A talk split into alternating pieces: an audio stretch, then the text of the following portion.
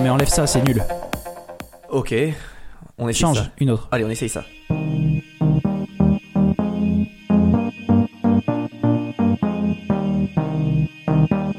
Alors Non, mais ça va toujours pas. Ah ouais, je suis désolé. Mais non. Attends, je te- je t'en trouve une autre. Euh, alors, celle-ci.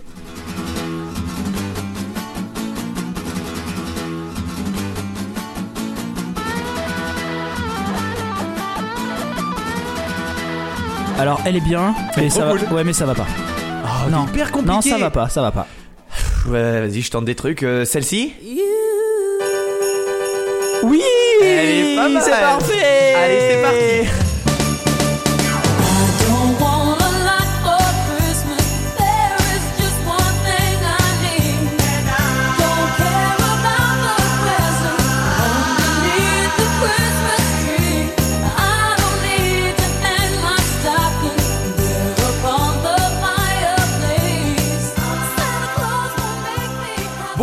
Les amis et bienvenue à tous sur Incredibilis. Bonjour à tous. Et voilà, vous avez pu l'entendre, vous êtes rassurés Il est vivant. Je suis vivant. T'es pas bien bien vaillant, t'es pas le gars le plus en forme du je suis monde. pas le plus en forme du monde, Mais mais T'as pas suis couru ton marathon ce matin Non. Non Donc euh, voilà, il va pas falloir que tu, tu rigoles trop. Alors ouais, c'est ça, c'est qu'il se peut que euh, ce soit un peu plus monotone pour moi. Parce que je peux pas trop rigoler. J'ai des agrafes, je peux pas trop rigoler et euh, je peux ouais voilà, je peux pas trop forcer sur euh, sur mes abdos. Donc du coup, l'opération s'est bien passée? L'opération s'est très bien passée. T'as toujours tes... Hum, J'ai toujours mes Ils ont pas touché à la... non, ils ont pas. Super, c'est génial, ça me fait plaisir, je suis rassuré. euh... tu sais qu'on s'est inquiété, hein. on a reçu au moins pas trop de messages, non, on n'a pas reçu de Euh, messages de au moins zéro. Ouais, ouais, euh, bon, merci de pas vous être inquiété pour lui. Voilà, vous étiez beaucoup trop confiant. Euh, à part ton, ta petite opération, ça va, t'as la forme? À part ça, euh, oui, Ouais. oui, c'est Oh. Noël. Bah oui, c'est Noël, c'est la magie de Noël, c'est merveilleux. Dernier chapitre 2019. Ouais. Dernier enregistrement. Avant des petites vacances. Avant des courtes vacances. Ouais, ouais, Ouais, ouais, on tout ça à la fin. Oh là là. C'était cool cette petite année, c'est l'année qui nous a lancé. C'était une 2019. très oui, ça fait quasiment un an mine de rien. Ouais, ouais, pas encore. Est-ce que à la fin du chapitre, j'ai le droit de dire à l'année prochaine?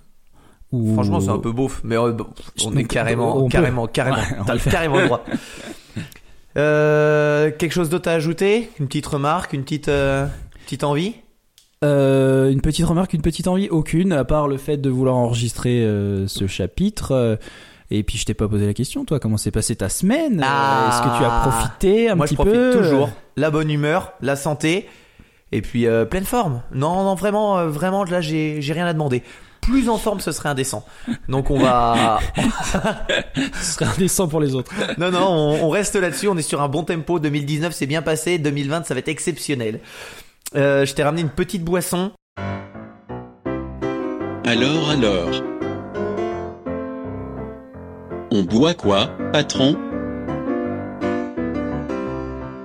Là, c'est là, on est sur quelque chose de, on est sur quelque chose d'exceptionnel. On Ouais. est sur quelque chose de différent. On est sur quelque chose de, de fruité, de doux. Euh, non, en fait, j'ai pas goûté, donc on va voir ce que c'est. Euh, franchement, pour les auditeurs, on l'a pas encore goûté, mais je pense que c'est celui qui gagnera celle-ci, ça sera Ah, l'auditeur gagnant. le plus chanceux parce Mm. que euh, c'est incroyable comme bière. C'est une bière très très particulière. Vous allez voir ça. Donc la bière que je vous ai sélectionnée aujourd'hui, c'est une triple fruited goose. Joli. Ouais, De la brasserie North Brewing exactement. Company. Une, Alors, bonne- une terrible brasserie d'ailleurs. Ouais. Donc Anglaise. ce qu'on va faire, c'est que je vais euh, je vais directement pour en parler le mieux euh, citer les mots de Valérian. Et toi, je veux bien que tu serves euh, la Bien bière sûr. pendant ce temps. Euh, c'est une bière qui est de base acide. La gouze, c'est juste une sour auquel on a rajouté du sel. Donc c'est une bière salée qui va. Bah, du coup, c'est la première fois que je goûte moi, donc j'ai vraiment hâte de, de tester ça. On avait bu une bière un peu saline une fois, non? Ah ouais, si. En fait, je me souvenais plus de Ouais, celle-là. Mais c'était pas une gouze. Non, c'était pas une gouze. Et surtout, Oh, elle est rose. Elle est. Ah non, mais- c'est quoi ouais. cette couleur? Elle est exceptionnelle. C'est un truc qu'on dit beaucoup trop, mais là, celle-ci, on va la prendre en photo. Elle est vraiment belle. t'as vu cette couleur? Ouais, elle a une couleur magnifique. Euh, donc apparemment sur ce genre de bière, euh, le goût du sel varie beaucoup en fonction des sels utilisés, du sel d'île, du sel noir, du sel de mer, voilà. Euh, sur celle-ci, il va être assez subtil. On va surtout sentir la grosse purée de fruits qui rajoute une texture épaisse et beaucoup d'acidité. mais l'acidité va être aussi un petit peu calmée par le sel. C'est la purée de fruits, c'est myrtille, canneberge, et puis, euh, puis voilà. Donc on va goûter ça. Déjà, c'est la première fois que j'ai une bière qui est aussi rouge. Hallucinant. Ah, on dirait un jus d'orange sanguine. Et ils en ont fait une avant, euh, m'a dit Valérian, euh, goyave, goyave blanche, litchi, je crois, et mangue, un truc comme ça. Ah, T'as t'as fait une tête. J'ai fait une drôle de, Ah, je peux pas que je rigole. j'ai fait une drôle de tête parce que Je je suis en train de souffrir le martyr là. Faut pas que je rigole. je m'attendais pas à ça au niveau du goût, mais pas du tout. Ah là là, mais tellement pas, j'ai, su- j'ai été surpris, j'ai failli la recracher. Goûte là. Ah, ça, va, ça va être dur pour moi cet épisode. En fait, elle est, elle est excellente, mais elle est tellement surprenante. Ça n'a rien à voir avec une bière. C'est comme si tu mangeais de la compote, acide, très acide, avec des bulles. Parce que comme disait Valérian, c'est que justement, eux, en tout cas, c'est les pros pour ça. Elle est, euh, celle-ci, elle est, euh, elle est incroyablement bonne, quoi. Ouais. Alors, ce qui est très étonnant, c'est que au début, tu sens énormément l'acidité, et d'un coup, tu sens le sel. Donc, c'est Ouais. hallucinant. Euh, Valérian nous dit qu'elle est pas très très salée. Moi, je la trouve bien salée. C'est dingue de boire un truc comme ça. C'est complètement différent de ce Ouais. qu'on a l'habitude de boire. Bah, c'est ça que tu voulais, non? T'as goûté toi? Pas encore. Mais goûte. Je voulais euh, Ah, tu voulais prendre une photo? prendre une petite photo. euh. Bah écoute, euh, on a le temps de la faire la photo. hein. Mais ça sent le sel. Ça sent le sel. Ça sent le sel aux fruits. C'est très bizarre, du coup, Ouais. comme sensation. Allez, vas-y. Dis-nous ce que t'en penses. On a hâte de savoir. Et ben moi, étonnamment, euh, j'aime bien. Et moi aussi. C'est Eh, pas trop mon genre normalement, mais euh, ouais. Ça fait une bière pomme-pote euh, avec du sel. Tous les mélanges du monde. Bah, elle est Ouais, trop j'aime- bonne. Non mais j'aime beaucoup. Et là en plus euh, ce- pour ce brassin c'est ça, c'est qu'ils mettent vraiment de la purée de fruits. Mm. Ils rajoutent, c'est pas juste euh, Du sirop ou... non ou un goût qu'on perçoit comme euh, avec les euh, les IPA par exemple, euh, qu'on euh, ce houblon qui donne le goût de un petit peu aromatisé, exactement. Mais là non non, c'est vraiment ils rajoutent euh, vraiment euh, de, du fruit quoi. Eh, top. Génial. On, a pris, on est en train de boire un truc exceptionnel. C'est hyper bon. Il va nous falloir une histoire exceptionnelle. Et euh, aujourd'hui, chapitre exceptionnel, Arthur. Comme ah encore? Tu commences. Bah d'accord. Allez. T'es prêt ou euh, t'as besoin de te mettre en condition? Parce que là, je, je sens va. que tu tiques à chaque fois que tu bouges. Ouais, je bouge, euh, ça va. Allez, bon courage. Ouh On t'écoute. Aujourd'hui, je vais te parler d'un homme, je vais te parler de plein de sports et je vais te parler de catch. Même Oh, si, comme ça euh, oui, ça commence bien. D'ailleurs, ça me fait penser à, c'est dans un film où, où, de- où- je crois que c'est dans qui a tué Belle Rose où t'as Kat qui dit et maintenant plateau 4 je m'en souviens Je me rappelle plus. Je me rappelle plus, je cherche. Meilleur imitateur.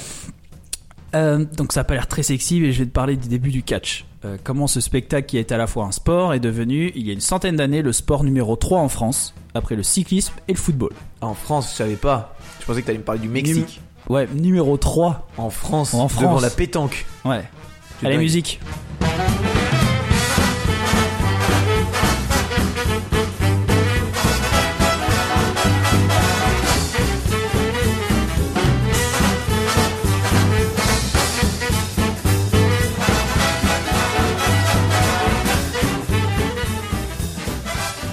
D'abord, il faut que tu saches que ce sport est apparu avec les premières troupes de lutteurs professionnels qui se battaient dans des caves de bar, un peu à la manière de Fight Club.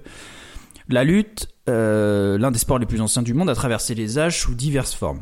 Au 19e siècle, le succès des tournois de lutte en Europe prend de l'ampleur et permet à sa forme la plus sportive de se développer considérablement, jusqu'à réussir à s'implanter lors des Jeux Olympiques de 1896. Parallèlement, une forme plus populaire de lutte apparaît dans les représentations de baraques de lutte installées euh, sur les champs de foire, où, euh, où des combats en fait euh, mettent en scène un assemblage de techniques piochées dans diverses écoles de lutte traditionnelles. C'est de cette lutte foraine que le catch, ou lutte professionnelle, tire son origine par la suite. Ok, de la lutte de spectacle. Exactement, c'est de la lutte de spectacle. Entre 1840 et 1860, de Bordeaux à Saint-Pétersbourg, en passant par Lyon, Vienne, Berlin et Varsovie, ces lutteurs-catcheurs font le tour d'Europe afin de se battre. C'est un peu les gladiateurs des temps modernes. Ces troupes, ces troupes pardon, sont sous la coupe d'un manager évidemment, parce que ça, c'est une entreprise qui rapporte, hein, Ouais. faut- déjà à l'époque. La plus fameuse organisation de lutte professionnelle est celle de Saint-Pétersbourg, créée en 1885, et elle compte déjà plusieurs dizaines de filiales à travers l'Europe. Les baraques qui accueillent euh, les foires proposent des combats qui opposent leurs champions à des amateurs, promettant à ces derniers une somme d'argent en cas de victoire, ce qui se produit parfois. Ah, trop bien. Ça me fait penser un peu au truc de boxe euh, ou de boxe taille que Qui tu peux peut- avoir qui euh, peut en battre mon Thaïlande. champion, Ouais, ouais. Si tu bats mon champion, t'as un petit peu d'argent. À d'autres occasions, la vedette, la vedette d'une troupe rivale surgit de l'assistance pour défier le champion de la maison. Pour alimenter ces scénarios et ravir le public, on truque parfois les rencontres. Certains propriétaires de baraques de lutte se sédentarisent, par exemple en France, en s'installant dans les salles de spectacle parisiennes, et capitalisent sur ce côté du coup spectaculaire. Et là, t'as bien compris qu'on arrive à la naissance du catch tel qu'on le connaît toujours aujourd'hui, Ouais. c'est-à-dire 140 ans plus tard. Dès que t'as dit euh, les combats sont truqués Ouais, euh, pour exactement. le spectacle, ouais, ok. Exactement.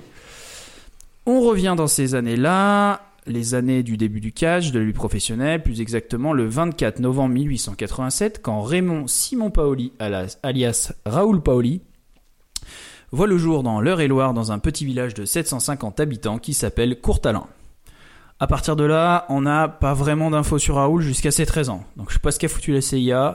ce qui est sûr, c'est qu'en tout cas, ils l'ont perdu. Aucune enquête. Aucune, rien. On n'a plus rien jusqu'à ses 13 ans. Ouais, je pense que le gars était à l'école ou dans les champs. Voilà, exactement. Mais bref. On retrouve sa trace en 1900 lors des Jeux Olympiques. Aux Jeux, certes, mais pas n'importe où. On le retrouve dans une tribune en train de mater un match de foot entre la France et l'Angleterre. Il mange une saucisse frite et boit une bière qu'il a payée 3,5 francs, la CIA francs bien si sûr. Il porte, une, il porte une paire de chaussettes blanches et un short type sport bleu et une chemisette rayée rouge et beige. Les rayures étant dans la largeur, ce qui à mon sens n'est pas une bonne idée parce que ça élargit, tu sais. Tu connais toi. hein. Puis à l'époque, on n'avait pas non plus trop le choix des couleurs. Et bon, ça passe quand même, le bleu et le blanc ensemble, c'est plutôt bien assorti quand même. Enfin, je sais pas ce que t'en penses toi, mais euh, voilà. J'ai vu que t'avais été dans les détails là. T'étais parti. Hein. Bon, euh, toute cette partie, euh, toute cette partie évidemment est une bien belle grosse connerie que Que j'ai t'as inventé. inventée, hein. On Bravo, est- Arthur. On est bien Bravo. Je voulais te voir ta tête, genre, mais pourquoi il me parle de Pourquoi il va si loin Pourquoi il- Non, en fait, euh, donc c'est bien une, c'est bien une connerie parce qu'on retrouve euh, Raoul euh, en train de faire de l'aviron. Il est sur un aviron Ok. et il vient tout juste de remporter un podium. Et Est-ce oui, que c'est pas le sport le plus dur du monde l'aviron? C'est le sport certainement le plus dur du Je monde. pense ceux qui nous écrivent et qui vont nous dire non, le sport le plus dur euh, c'est la boxe ou euh, c'est le taekwondo ou c'est le vélo. Ouais, le vélo c'est dur, mais l'aviron c'est si dur. Bah, son poste, il est, il est barreur, tu vois. Donc c'est pas le poste le plus dur. Ça veut dire qu'il sert les bières. T'as compris? Barreur, excellent. Tu peux pas rire. Je vois quand tu. oh, Je ça a peux pas nul. trop rire, ouais, c'est dur. Euh, il finit troisième, donc il est médaillé de bronze. Euh, catégorie 2 en pointe avec barreur. Donc âgé seulement de 13 ans, il est barreur. Euh, pour ceux qui savent pas, dans un aviron, euh, enfin dans un équipage d'aviron, pardon, le barreur, c'est le membre qui s'assoit sur la poupe, se mettant en face de la proue. Il dirige le bateau et il coordonne le rythme de, et la force des rameurs. C'est vraiment le chef d'orchestre du bateau. Mm. Trois ans plus tard, il grandit et est déjà doté d'un physique assez fou. Il se met au rugby. Parce qu'il faut dire qu'une fois passé à l'âge adulte, en 1905, il mesure déjà 1m86 pour 125 kg. Ouais, c'est pas mal. Pas 125 kg de gras. hein. Il a un physique que l'on peut qualifier de fort, marmule, Hulk, tonneau, bœuf de Kobe ou bien encore cube parfait. Bien sûr. Et là, c'est parti. En 1906, il devient champion de France d'athlétisme. Le truc, euh, c'est qu'on n'a Oh pas là plus là. d'infos que ça, mais a priori, c'est probablement un mix de plusieurs épreuves. Il passe sur toutes les épreuves. Il passe sur toutes les épreuves. 1907, ça fait même pas 4 ans qu'il a commencé le rugby, il passe au Stade français, où il est titulaire de l'équipe première de rugby en parallèle de son activité dans l'athlétisme, Trop bien. dont il fait partie euh, de l'équipe de France. Soutien au stade français en ce moment. Ouais. Un peu, je dis ouais ouais, mais je sais pas pourquoi. je sais pas du tout pourquoi. Donc franchement, c'était une belle époque, je trouve, pour le sport en plus, parce que j'ai- C'est tellement peu professionnalisé encore, tu sais que c'est vraiment possible d'avoir un gros niveau Dans tout. national, européen ou même mondial, partout. Mm. Et du coup, euh, tu peux être un excellent athlète dans plusieurs disciplines, mais on voit, on revoit plus trop ça. Je trouve. Non, je pense que ça existe. euh, Ça existera plus. Ou alors tu finis une carrière de quelque chose et tu finis dans les sports mécaniques. J'ai Ouais. l'impression. Il faut Ouais. tout ça. Ou alors tu, tu fais un sport qui cumule tout, du décathlon, du biathlon. Oui, ouais. Mais tu peux pas avoir un niveau parfait dans, dans Mais chaque là, tu vas voir, il fait vraiment, il fait vraiment plein de sports. 1908, 1909, 1910, 1911, il est sacré champion de France de, lutte gréco-romaine en catégorie poids lourd. Donc encore une fois, on est sur un autre sport. Ouais. Lutte, c'est dur. Ouais, il est sélectionné en équipe de France de rugby en 1911 et là c'est là que ça- et c'est là que sa carrière prend littéralement son envol. En 1912, il est encore une fois champion de France de lutte gréco-romaine, mais pas que. Il devient aussi champion de France de lancer de poids et comme si ça ne suffisait pas, je te rappelle qu'il joue euh, dans l'équipe de France de rugby. Et comme si ça ne suffisait pas, il participe aux Jeux euh, olympiques de Stockholm catégorie athlétisme et lutte gréco-romaine Dans la même année? En même année. Oh là là. Il devient à cette occasion le premier porteur officiel du drapeau tricolore lors d'un défilé olympique. C'est lui Ah. le premier français à porter le drapeau. C'est cool ça comme anecdote. Oui, oui. Et oui, donc c'est bien en 1912 que pour la première fois un Français porte nos couleurs. Qui était le dernier Classe, hein. porte-drapeau J'en sais rien, moi j'en sais rien. C'était Teddy Riner, non? Je sais pas, Je pense. peut-être. J'en sais rien. Ah, c'est cool. Donc ton gars, c'est notre premier porte-drapeau. ouais, mais je sais pas comment je me sentirais à sa place. Tu sais, tu dois être, euh, putain, avoir un putain de sentiment d'accomplissement. Ouais, mais je sais pas si ça représentait autant les, les Jeux Olympiques à l'époque. Non, mais bon, quand même, c'est la consécration du sport. Ouais, surtout même à l'époque. Pour trois sports. Oui. Enfin, lui, il a fait l'athlétisme. Là, euh, Là, ah non, là, il avait non, pas il était lutte gréco-romaine et athlétisme. D'accord. Ouais, c'est déjà énorme. C'est déjà euh, énorme. En 1913, il a un peu, il en a un peu marre de faire euh, toujours la même chose. Ça commence à être lassant, c'est normal. Il n'est pro que seulement en 4 sports. Du coup, il se met à la boxe. Ouais. Art super noble et encore plus à l'époque, ce qui fait de lui, à mon sens, un vrai gentleman. Il a d'ailleurs, euh, euh, tu sais, ces fameuses photos d'époque, les points en avant avec une belle moustache là, tu sais, qu'on retrouve en noir Bien blanc. là. sûr. Un classique dans euh, toutes les salles de boxe. Exactement. C'est t'as vraiment toutes ces photos de lui. Donc le mec est classe. Et, et, et puis évidemment, comme il ne fait pas les choses à moitié, il devient aussi champion de France de boxe dans la catégorie poids lourd. Là encore. Voilà, mais c'est si facile pour lui. Bah, il lui restait un petit peu de temps. Écoute. hein. La boxe. Allez. Voilà. En 1914, il est une seconde fois champion de France de boxe catégorie poids lourd, mais tu le sais mieux que personne, Thomas, euh, 1914 sonne le début de la Première Guerre mondiale. Oui. Et comme notre Raoul est un surhomme, bah, il part à la guerre. Il est affecté dans l'infanterie et parallèlement à ses combats pour vivre et sauver son pays, il se bat encore et toujours pour être le meilleur sportif. C'est pourquoi il devient une nouvelle fois champion de France, euh, mais militaire cette fois-ci, sur une discipline qu'il n'a pas encore à son palmarès. Je te laisse deviner. Ça sera pas le saut à la perche, parce que le mec est un petit peu trop lourd. Non, c'est pas le saut à la perche, mais c'est de l'athlétisme. Ça sera pas un saut. Ça sera pas un saut. Non, ça sera pas un saut. Lancer de javelot. Alors, il a fait du lancer de javelot, j'en parle pas dans, parce que sinon il y, a, il y a trop de trucs. Il a fait du lancer de javelot, mais c'est pas ça. Ah là là, en athlète, il a ça va pas être un marathon. Il a pas un physique de marathon. Non, mais Mais un truc de sprint. exactement. Allez, 100 mètres. Exactement.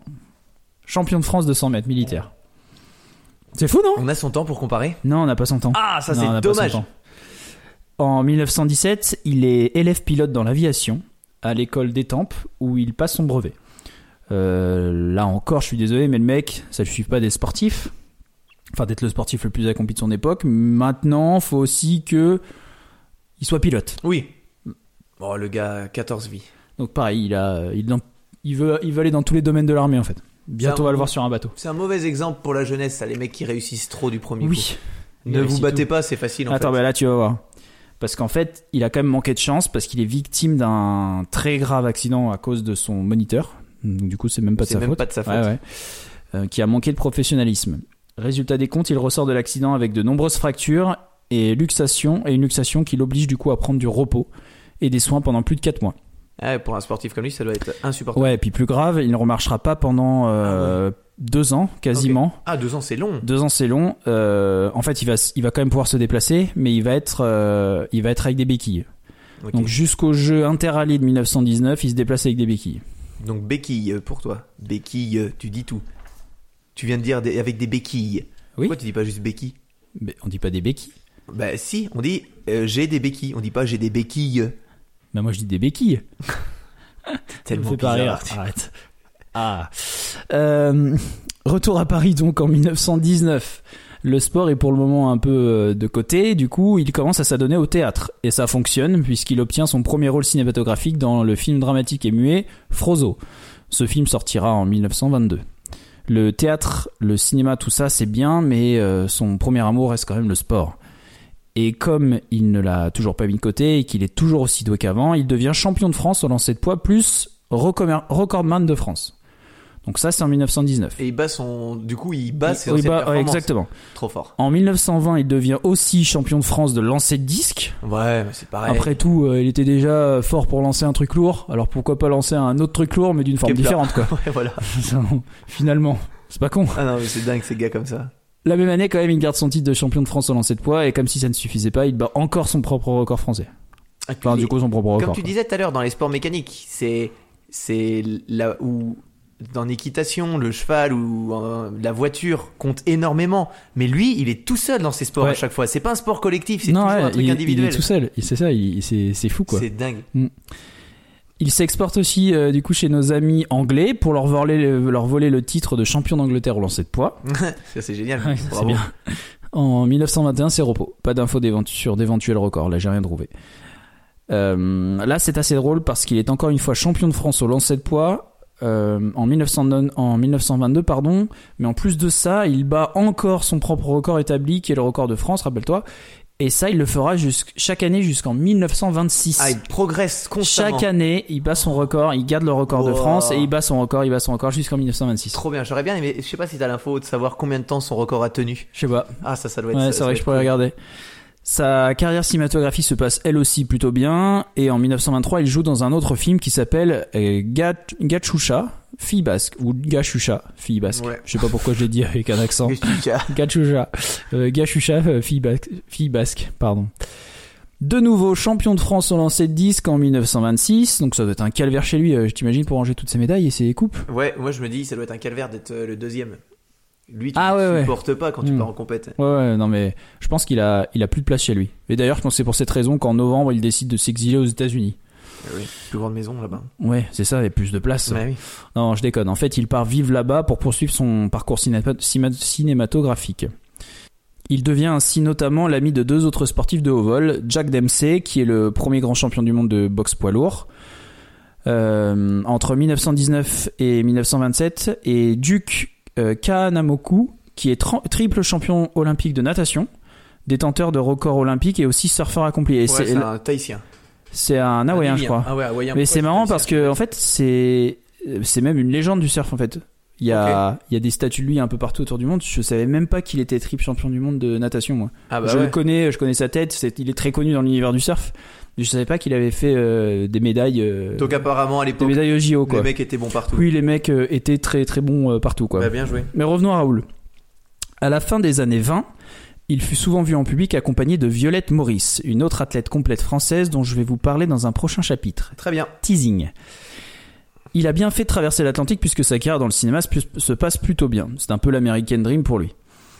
En 1927, il fait une apparition dans un film qui s'appelle Nichevo, qui est un film français. En 1928, il devient vice-champion de Californie au lancer de poids. Encore et toujours le lancer de poids. Ouais.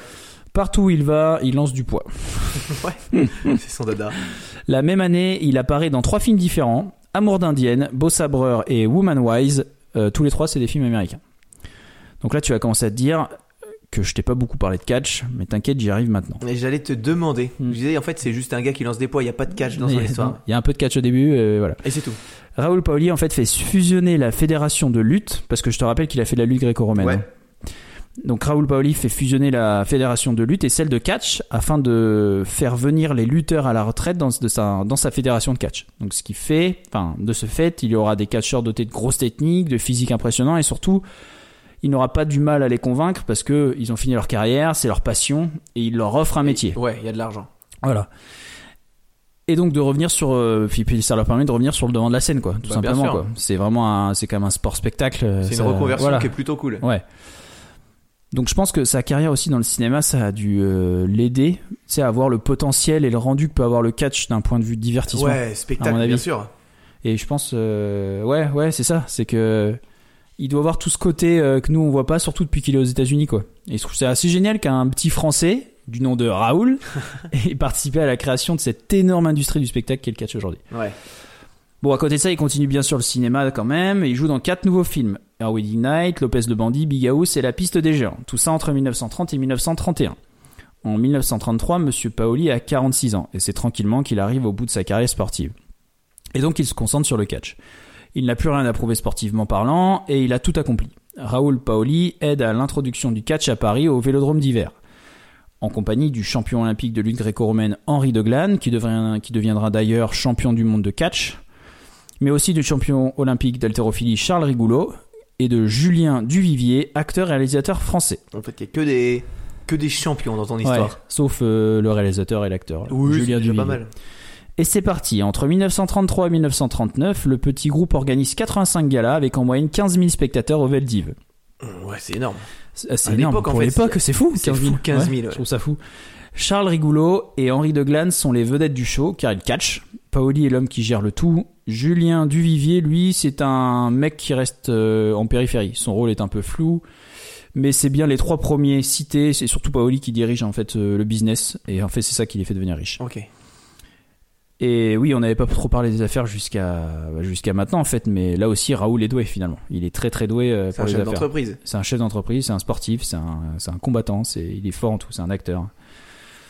Et bien sûr, ils font pas ça qu'en France, parce qu'en 1939, aux US, euh, c'est là aussi un trio qui dirige toutes les soirées, bien aidé évidemment par la mafia, comme Bah, toujours. Comme partout. J'ai l'impression que la mafia, elle est toujours, elle a À toujours été présente dans la boxe, moi. Ah Parce non, mais tu sais, on en parlait pendant le match de combat de Joshua et l'autre, ouais. euh, et Ruiz, ouais, voilà. Et on disait qu'il y a toujours eu la mafia. Et en fait, j'ai l'impression que depuis le début, mais depuis le c'est- début. il y a toujours, toujours eu la mafia. Avant c'était la mafia et maintenant c'est les promoteurs. Et Oui, bah, c'est un peu la même chose, c'est ça la- Mm. c'est On peut dire. Mm. Des, des négociations sur négociations. Il n'y a plus de. Enfin voilà. hein. Ouais. Enfin, ce trio se faisait appeler très, hum- très, très humblement le Gold Dust Trio. Euh, Gold Dust, ça veut dire euh, poussière dorée, quoi. Mhm. D'accord. Mais eux, en fait, ils flippent tellement de l'essor du catch en France qui est devenu plus populaire que la boxe. Donc, je te rappelle que c'est le sport le plus populaire après le cyclisme et le foot. Hein. C'est le catch. C'est hallucinant. Donc, ils flippent tellement qu'ils s'associent avec Paoli afin de faire venir leurs catcheurs et de faire des matchs France versus Amérique. Tel- Mais pourquoi on n'était pas au courant de ça ouais, c'est trop bien. C'est une trop bonne idée, je trouve. Ouais. Et là, en fait, c'est l'âge d'or du catch. Il est partout, tout le temps, et rien qu'à Paris, il y a des soirées au Veldiv, mais aussi dans les plus petites salles, en pleine semaine, c'est la foire au spectacle, donc Paoli est le roi. Malheureusement, un an plus tard, la guerre éclate. Paoli perd son business et il finira bien, euh, bien malgré lui comme fermier et vigneron dans les campagnes. Ce qui est dommage, c'est que là encore, on a peu ou pas de sources disponibles pour cette période jusqu'à la fin de ses jours à Paris en 1960. On n'a vraiment rien, Mm. plus d'infos. En fait, on a, on a des infos sur lui, sur toute sa carrière sportive et, et professionnelle, et euh, grâce au, au cinéma, parce qu'on retrouve tout sur Internet. Mais par contre, après, une fois que la guerre a commencé, qu'il a perdu son boulot, Ouais, moins d'infos, ouais. on a pu, franchement, on n'a plus rien. Moi, j'ai rien trouvé. J'ai cherché, euh, j'ai même pas trouvé de bouquin. Ok. Donc, ce Raoul aura eu mille vies entre sa naissance en pleine campagne, euh, sportif interdiscipline et international, militaire accompli, et enfin businessman dans le catch. Euh, Qu'est-ce que je pourrais dire de plus? C'est, je- c'est, c'est, je trouve que c'est hallucinant. C'est juste que ce gars, c'est un surhomme. Il a tout fait tout bien. Ouais. Et en plus de ça, paraîtrait qu'il pa- paraîtrait qu'il était très gentil. Oh, mais en mais non, plus. mais tu sais, tu dis toujours, et c'est ça doit être une ordure, Ouais. euh, il doit se la raconter. Et il paraît que non, il était très sympa. C'est génial, c'est cette époque. Tu peux dire ouais, mais le sport c'était plus facile à l'époque. Oui, sûrement. Mais le gars était champion dans combien de disciplines? C'était pas plus facile, je pense que c'était plus facile d'être reconnu ou d'être fort. Bah, je pense que c'était plus facile d'avoir le haut niveau. Oui, voilà, c'était Voilà. plus facile d'avoir le, haut niveau. ouais. Aujourd'hui, un nageur, il s'entraîne 4 heures par jour. À l'époque, peut-être qu'il s'entraînait deux fois par semaine. Euh, Oui. C'est complètement au hasard ce que je dis, Mhm. mais mais le niveau, on le voit avec les records. Les records Mhm. font que font que exploser. Mais par contre, le gars était bon partout, que dans des disciplines en plus hyper différentes. La boxe, la lutte, l'athlétisme. Je te dis, il faisait du lancer de javelot, il a fait le 100 mètres, la lutte gréco-romaine, euh, enfin, euh, tout ça. Il était physique. acteur, il a été pilote. euh, Et tu parles d'un gars qui a été quand même champion sur 100 mètres avec une base de 125 kilos. Donc il les faisait sûrement plus. 1m86, 125 kg. Ouais, oui, peut-être qu'à cette il- mais- mais bon, il devait pas faire 80 kg. C'est On ça. est d'accord. hein. 100, c'est dingue ça. Ah ouais, non, ça. il- Et puis rugbyman. Oui, et Rugbyman oui. au Stade Français, Stade il a français pas et équipe, Pouzo, et je- équipe de France. Et équipe de incroyable. France. Non, c'est c'est top ça les gars Et comme par ça. contre, ce qui, est, ce qui est super cool, je pense que du coup, ce sera, enfin, vous allez, vous avez, enfin, vous l'auriez vu, vous le, Hum. Hein c'est dur hein. Oh, C'est super C'est dur la à dire. cicatrice qui parle. hein. Vous l'avez vu, pardon. euh, L'image que j'ai mis pour le, pour l'indice, c'est une photo de, de Raoul Paoli pendant un de ses entraînements. Ouais. Et il y en a plein qui tournent sur le net, vraiment plein de photos d'époque qui ont été scannées et mis. euh, Les photos sont cool à l'époque. les photos hein. sont trop cool. Ouais. Donc, tu vois, dans toutes ces disciplines, c'est hyper bien. Ah génial. Ah j'adore ces histoires de sportifs. C'est surtout que c'est une période que j'aime bien. C'est cool et je savais pas du Et surtout, tout. c'est une période où on ne connaît rien. Mais voilà, c'était il y a pas longtemps. C'est c'est il y a pas si Et longtemps, c'est quand même des quand gens même. qui ont et puis même dire, un français qui a autant marqué le sport français Et j'en ai- international parce qu'il et a international, on le n'en catch. avait jamais entendu parler. Aujourd'hui le Et catch, c'est il y a pas si longtemps. américain. Pour moi, il y a que les, Oui. les États-Unis, le Mexique, euh, Oui. mais c'est tout. Waouh là là, mais ça c'était dingue. Bah c'était vraiment chouette comme histoire. Je suis euh, très content de l'avoir entendu. Et voilà. Hmm, C'est à mon tour, Arthur. C'est toi qui as eu le temps de boire ta bière cette fois-ci. Eh, c'est un régal. J'arrête trop pas bonne. de me resservir. En fait, c'est pas du tout de la bière. C'est, t'as l'impression de boire euh, un- une eau gazeuse aux fruits. Tu sens pas du tout l'alcool. Moi, je trouve qu'on sent la bière, euh, mais en un petit peu sur la fin, sur le tard. Ah bah sur le tard, on sent le sel surtout. Hein. Alors ah oui, bah alors à la toute fin, on sent bien le sel. Mhm. Je trouve que d'abord t'as une entrée en bouche qui est sucrée, fruitée. Ouais. Après t'as ce goût de bière quand même. Et derrière t'as le sel. Mais c'est le, le, je pense que ce goût de sel dans la bière, c'est impressionnant. C'est, c'est mon truc préféré que je viens de découvrir Mais dans c'est la bière. super bon. C'est trop bon. Et C'est- tu boirais ça quand? Je me posais la question là, parce que là on la boit. Enfin, Pas en mangeant. alors pas en- non pour un, mais je dirais pour un apéritif, mais une journée où il fait beau. Ouais, Là petit je trouve que c'est pas la saison, Non, mais tu vois, mais c'est mais ça se boit quand même évidemment, c'est très bon. quand t'es en, nous, on est des gars de la mer et on est venu vivre ici euh, de l'autre côté et la mer nous manque. C'est vrai, ça et nous là, rappelle un peu t'as la le mer. goût Ouais. de la mer dans la bouche. C'est, t'as l'impression d'avoir mangé des huîtres. Peut-être pas, mais quand Des- même un petit peu. Des huîtres groseilles. Mm. Ah, c'est un régal, je suis trop content. Ouais, c'est trop bon. Bon, Arthur, ça fait longtemps que je te parle de, de l'histoire dont je vais te parler. Je suis hyper content de la faire. encore Non, celle-ci, vraiment, j'arrête pas de te dire. Voilà, j'ai trop hâte de le faire, c'est, peut-être mon truc préféré. C'est un sujet compliqué. Car contrairement à d'habitude, je vais pas te parler des exploits d'une personne.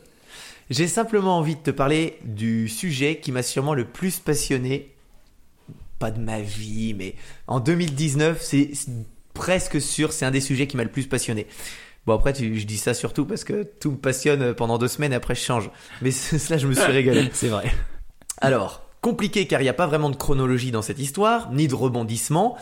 C'est juste un homme qui a vécu des choses impensables à chaque seconde de sa vie.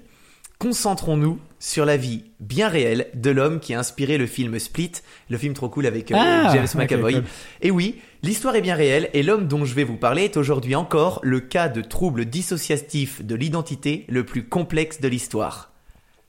Ça, ça donne vachement. Je suis tellement content de te En parler plus, ça. j'ai déjà vu, donc euh, Ouais, ah non mais je vais pouvoir un peu remettre. euh, peut-être que tu vois le sourire sur mon visage. Oui, J'adore je cette le vois. histoire. On est à un mètre d'écart, je le vois, le sourire. Euh, petite question. Est-ce que tu t'es déjà demandé, une fois dans ta vie, si t'étais pas un peu fou? Franchement, non. Ah ouais? Je crois pas. Oh, moi je pensais que si. Genre, euh, t'ouvres le frigo et tu prends de la salade. Ça m'a. Tu sais bien que non. arrive jamais, mais voilà, peut-être un jour ça t'est arrivé. En fait, le cas d'aujourd'hui est exceptionnel car notre gars avait la possibilité de vivre plusieurs vies à la fois et il est mort il y a pas si longtemps, c'était en 2014. D'ailleurs, Leonardo DiCaprio s'est inspiré directement de cette histoire pour jouer son rôle dans le film The Crowded Room. Alors, euh, c'est un peu bizarre ce film parce qu'il était prévu à- pour sortir en 2016, puis il a été repoussé et je crois qu'il est toujours pas sorti. Ah, parce que je veux dire, je sais même pas de quel film tu parles. Ben, c'est un film où il joue, euh, Leonardo DiCaprio joue le rôle euh, du gars dont je vais te parler. Ok. Donc, comme dans Split. Exactement. Il joue le même rôle. Mais dans Split, c'est un petit peu Oui, romancé. Il y a oui, des choses qui oui, sont oui. impossibles. Genre euh, se Mm. transformer en monstre. Genre euh, marcher sur les plafonds. voilà, ça c'est impossible par exemple. Allez, si vous voulez me suivre dans les abîmes de la pensée humaine, plongez avec nous au plus profond de la complexité du cerveau et découvrons l'histoire incroyable de Billy Milligan. What's the loving I've made to the loving I lack? I showed up at your wedding, hoping you would take me back. Cause I was beautiful when you looked at me like that. Look out. Bon, oui, il est un peu connu car sa vie a inspiré tout plein d'œuvres. D'abord au théâtre avec la pièce italienne euh, 24 Volte Billy. Je dis 24, mais c'est pas ça en italien, je sais pas comment on dit. en littérature avec le livre Les mille et une vies de Billy Milligan de Daniel Keyes. Et enfin au cinéma. D'ailleurs, le réalisateur du film euh, de DiCaprio, qui a aussi écrit le livre, dit Toutes les scènes et les dialogues sont reconstruits à partir des souvenirs de Milligan. Les séances de thérapie sont tirées directement des, enregistrements. Des enregistrements. Je n'ai rien inventé. Il continue L'un des plus gros problèmes auxquels j'ai eu à faire face en commençant à écrire a été la mise en place d'une chronologie, car depuis sa plus tendre enfance, Milligan avait oublié des périodes de temps entières. Il prêtait rarement attention aux horloges et au calendrier, et bien souvent il avait trop honte d'admettre qu'il ne savait, qu'il ne savait pas quel jour ou quel mois on était. Et là, Ah ouais. vous devez vous dire, allez vas-y, abrège Thomas, c'est long ta présentation, d'accord, je commence. Billy Milligan a eu une vie très difficile et son enfance a été particulièrement dramatique. Il naît à Miami le 14 février 1955 et juste après sa naissance, sa mère Dorothy, chanteuse de profession, et son père se séparent. Alors lui, c'est un historien et humoriste presque célèbre, mais pas vraiment, qui a beaucoup de problèmes d'argent. d'alcoolisme et de jeu. À l'âge d'un mois à peine, Billy manque de mourir à cause d'une tumeur à l'œsophage. Les médecins réussissent à le soigner et le bébé continue de grandir. Malheureusement, peu avant ses 4 ans, son père se suicide et sa mère décide de déménager un peu plus loin. Dorothy se remarie avec un homme, mais celui-ci n'est pas hyper hyper heureux dans la vie et dans sa tête. Et cette ordure nommée Chalmer commence à s'en prendre au petit garçon avec des punitions de plus en plus dures, des coups, de la torture psy- psychologique et des abus sexuels. Ah oui, oui. Ouais. Ouais, non. C'est ouais. pour ça que je dis que l'enfance est vraiment, euh, vraiment nul. À cause de son enfance particulièrement difficile, Billy commence dès le plus jeune âge à souffrir de troubles dissociatifs, caractérisés par une difficulté d'intégration normale de la conscience, de la mémoire, de l'identité, de l'émotion, de la perception, de la représentation du corps et du comportement. En gros, toutes les strates mentales sont touchées. Et son adolescence ne se passe pas franchement mieux. À 15 ans à peine, il est interné pour la première fois dans un hôpital psychiatrique, le Columbus State Hospital, où le docteur Harold T. Brown lui diagnostique une névrose hystérique avec aspect passif-agressif. Mais à cette époque, aucun des spécialistes ne se doute de ce qui se passe réellement dans la tête du garçon. C'est quelque Ouais. chose qui n'existe pas pour eux. Mm. Ou alors pas à ce niveau-là. Sa vie devient alors un long tunnel de confusion et d'absence, entrecoupé des rares et brefs moments de lucidité lors desquels il tente de se suicider. Sa première tentative survient à l'âge de 16 ans.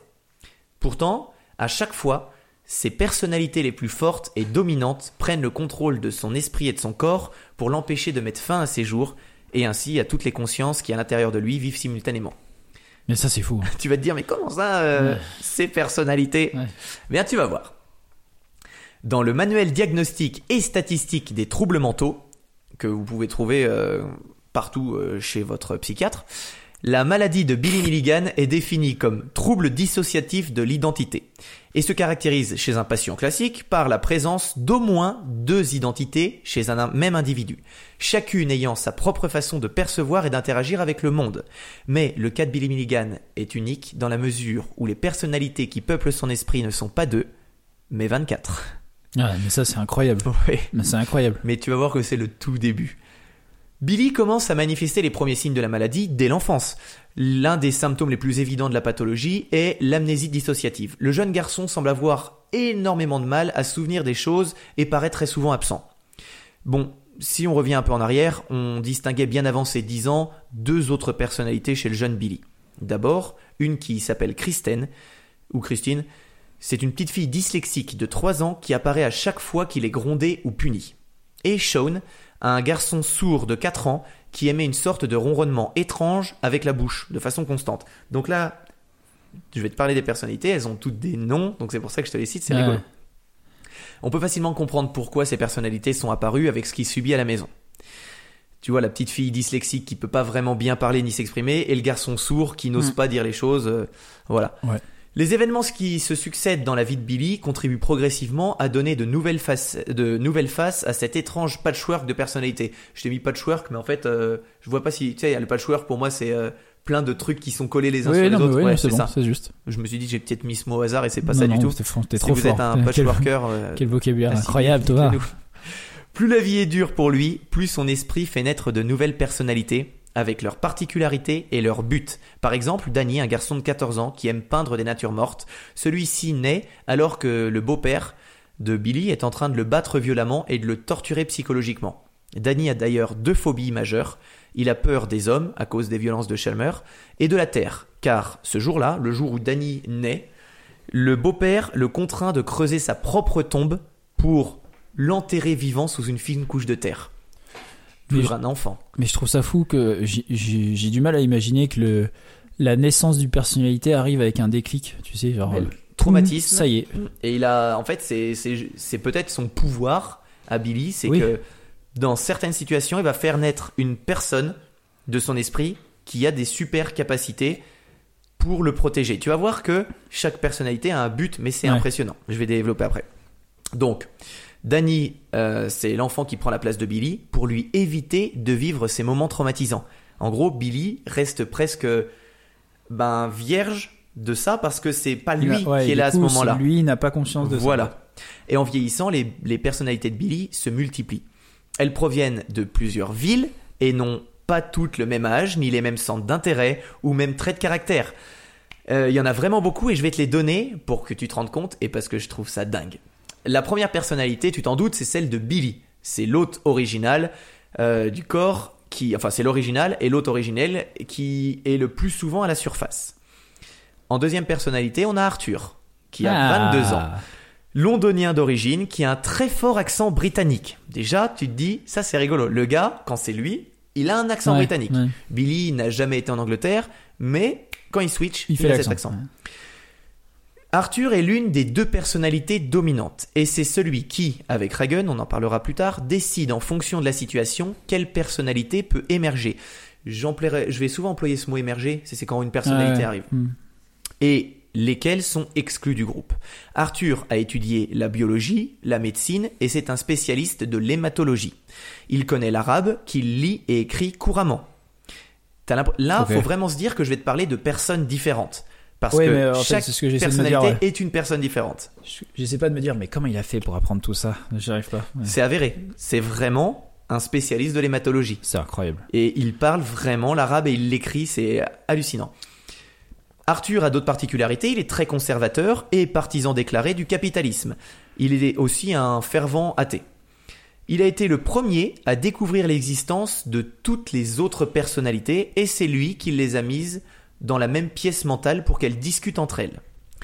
Dans les Ah. situations qui ne, précèdent, euh, qui ne présentent pas de danger, il est la personnalité dominante qui décide de confier la conscience à tel ou tel membre du groupe. C'est le chef du groupe, quoi. C'est un peu le chef quand ça se passe bien. Ouais. C'est lui, quand tout va bien, c'est lui qui gère.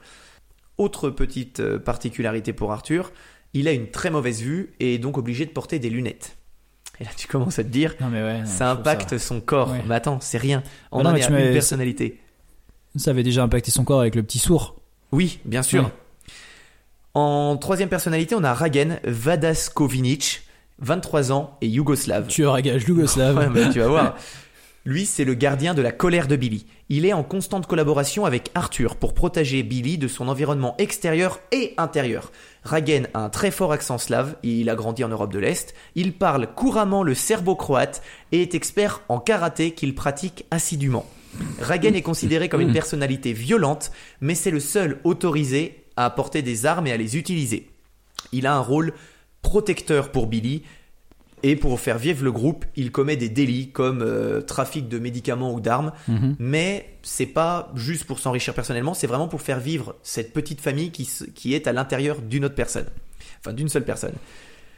Euh, c'est celui qui décide qui doit prendre le contrôle de Billy en cas de danger. Ragen est une personnalité très impressionnante pour les scientifiques car il a fait preuve à plusieurs reprises d'une force incroyable pour le physique de base de Billy. Chose encore plus folle, lorsqu'il est en possession du corps de Billy, son taux de testostérone augmente de façon extraordinaire. Il ne voit pas les couleurs et c'est un fervent communiste. en fait, il, est- il a un, da- un daltonisme très prononcé. Ok. Euh, c'est déjà pas mal et c'est que le deuxième de la liste. Mais Ouais. ça, c'était pour les personnalités dominantes qui gèrent le groupe. Tu as bien compris que quand tout va bien, c'est Arthur qui gère et en situation de crise, c'est Ragen. Ça aura de l'importance.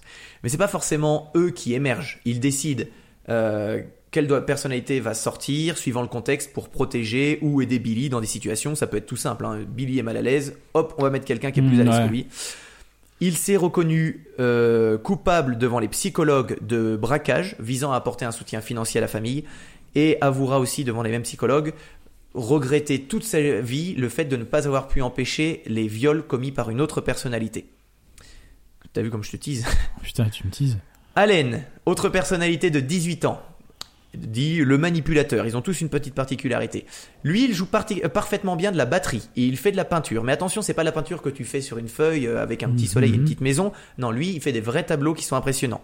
C'est l'une des personnalités qui interagit le plus avec le monde extérieur, car il est extrêmement à l'aise dans la dans le la contact vie, humain. ouais. Voilà.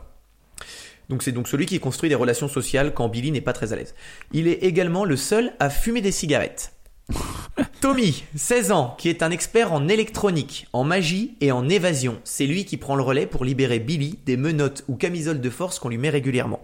Il possède une très grande souplesse et une formidable agilité des doigts et il joue du saxophone.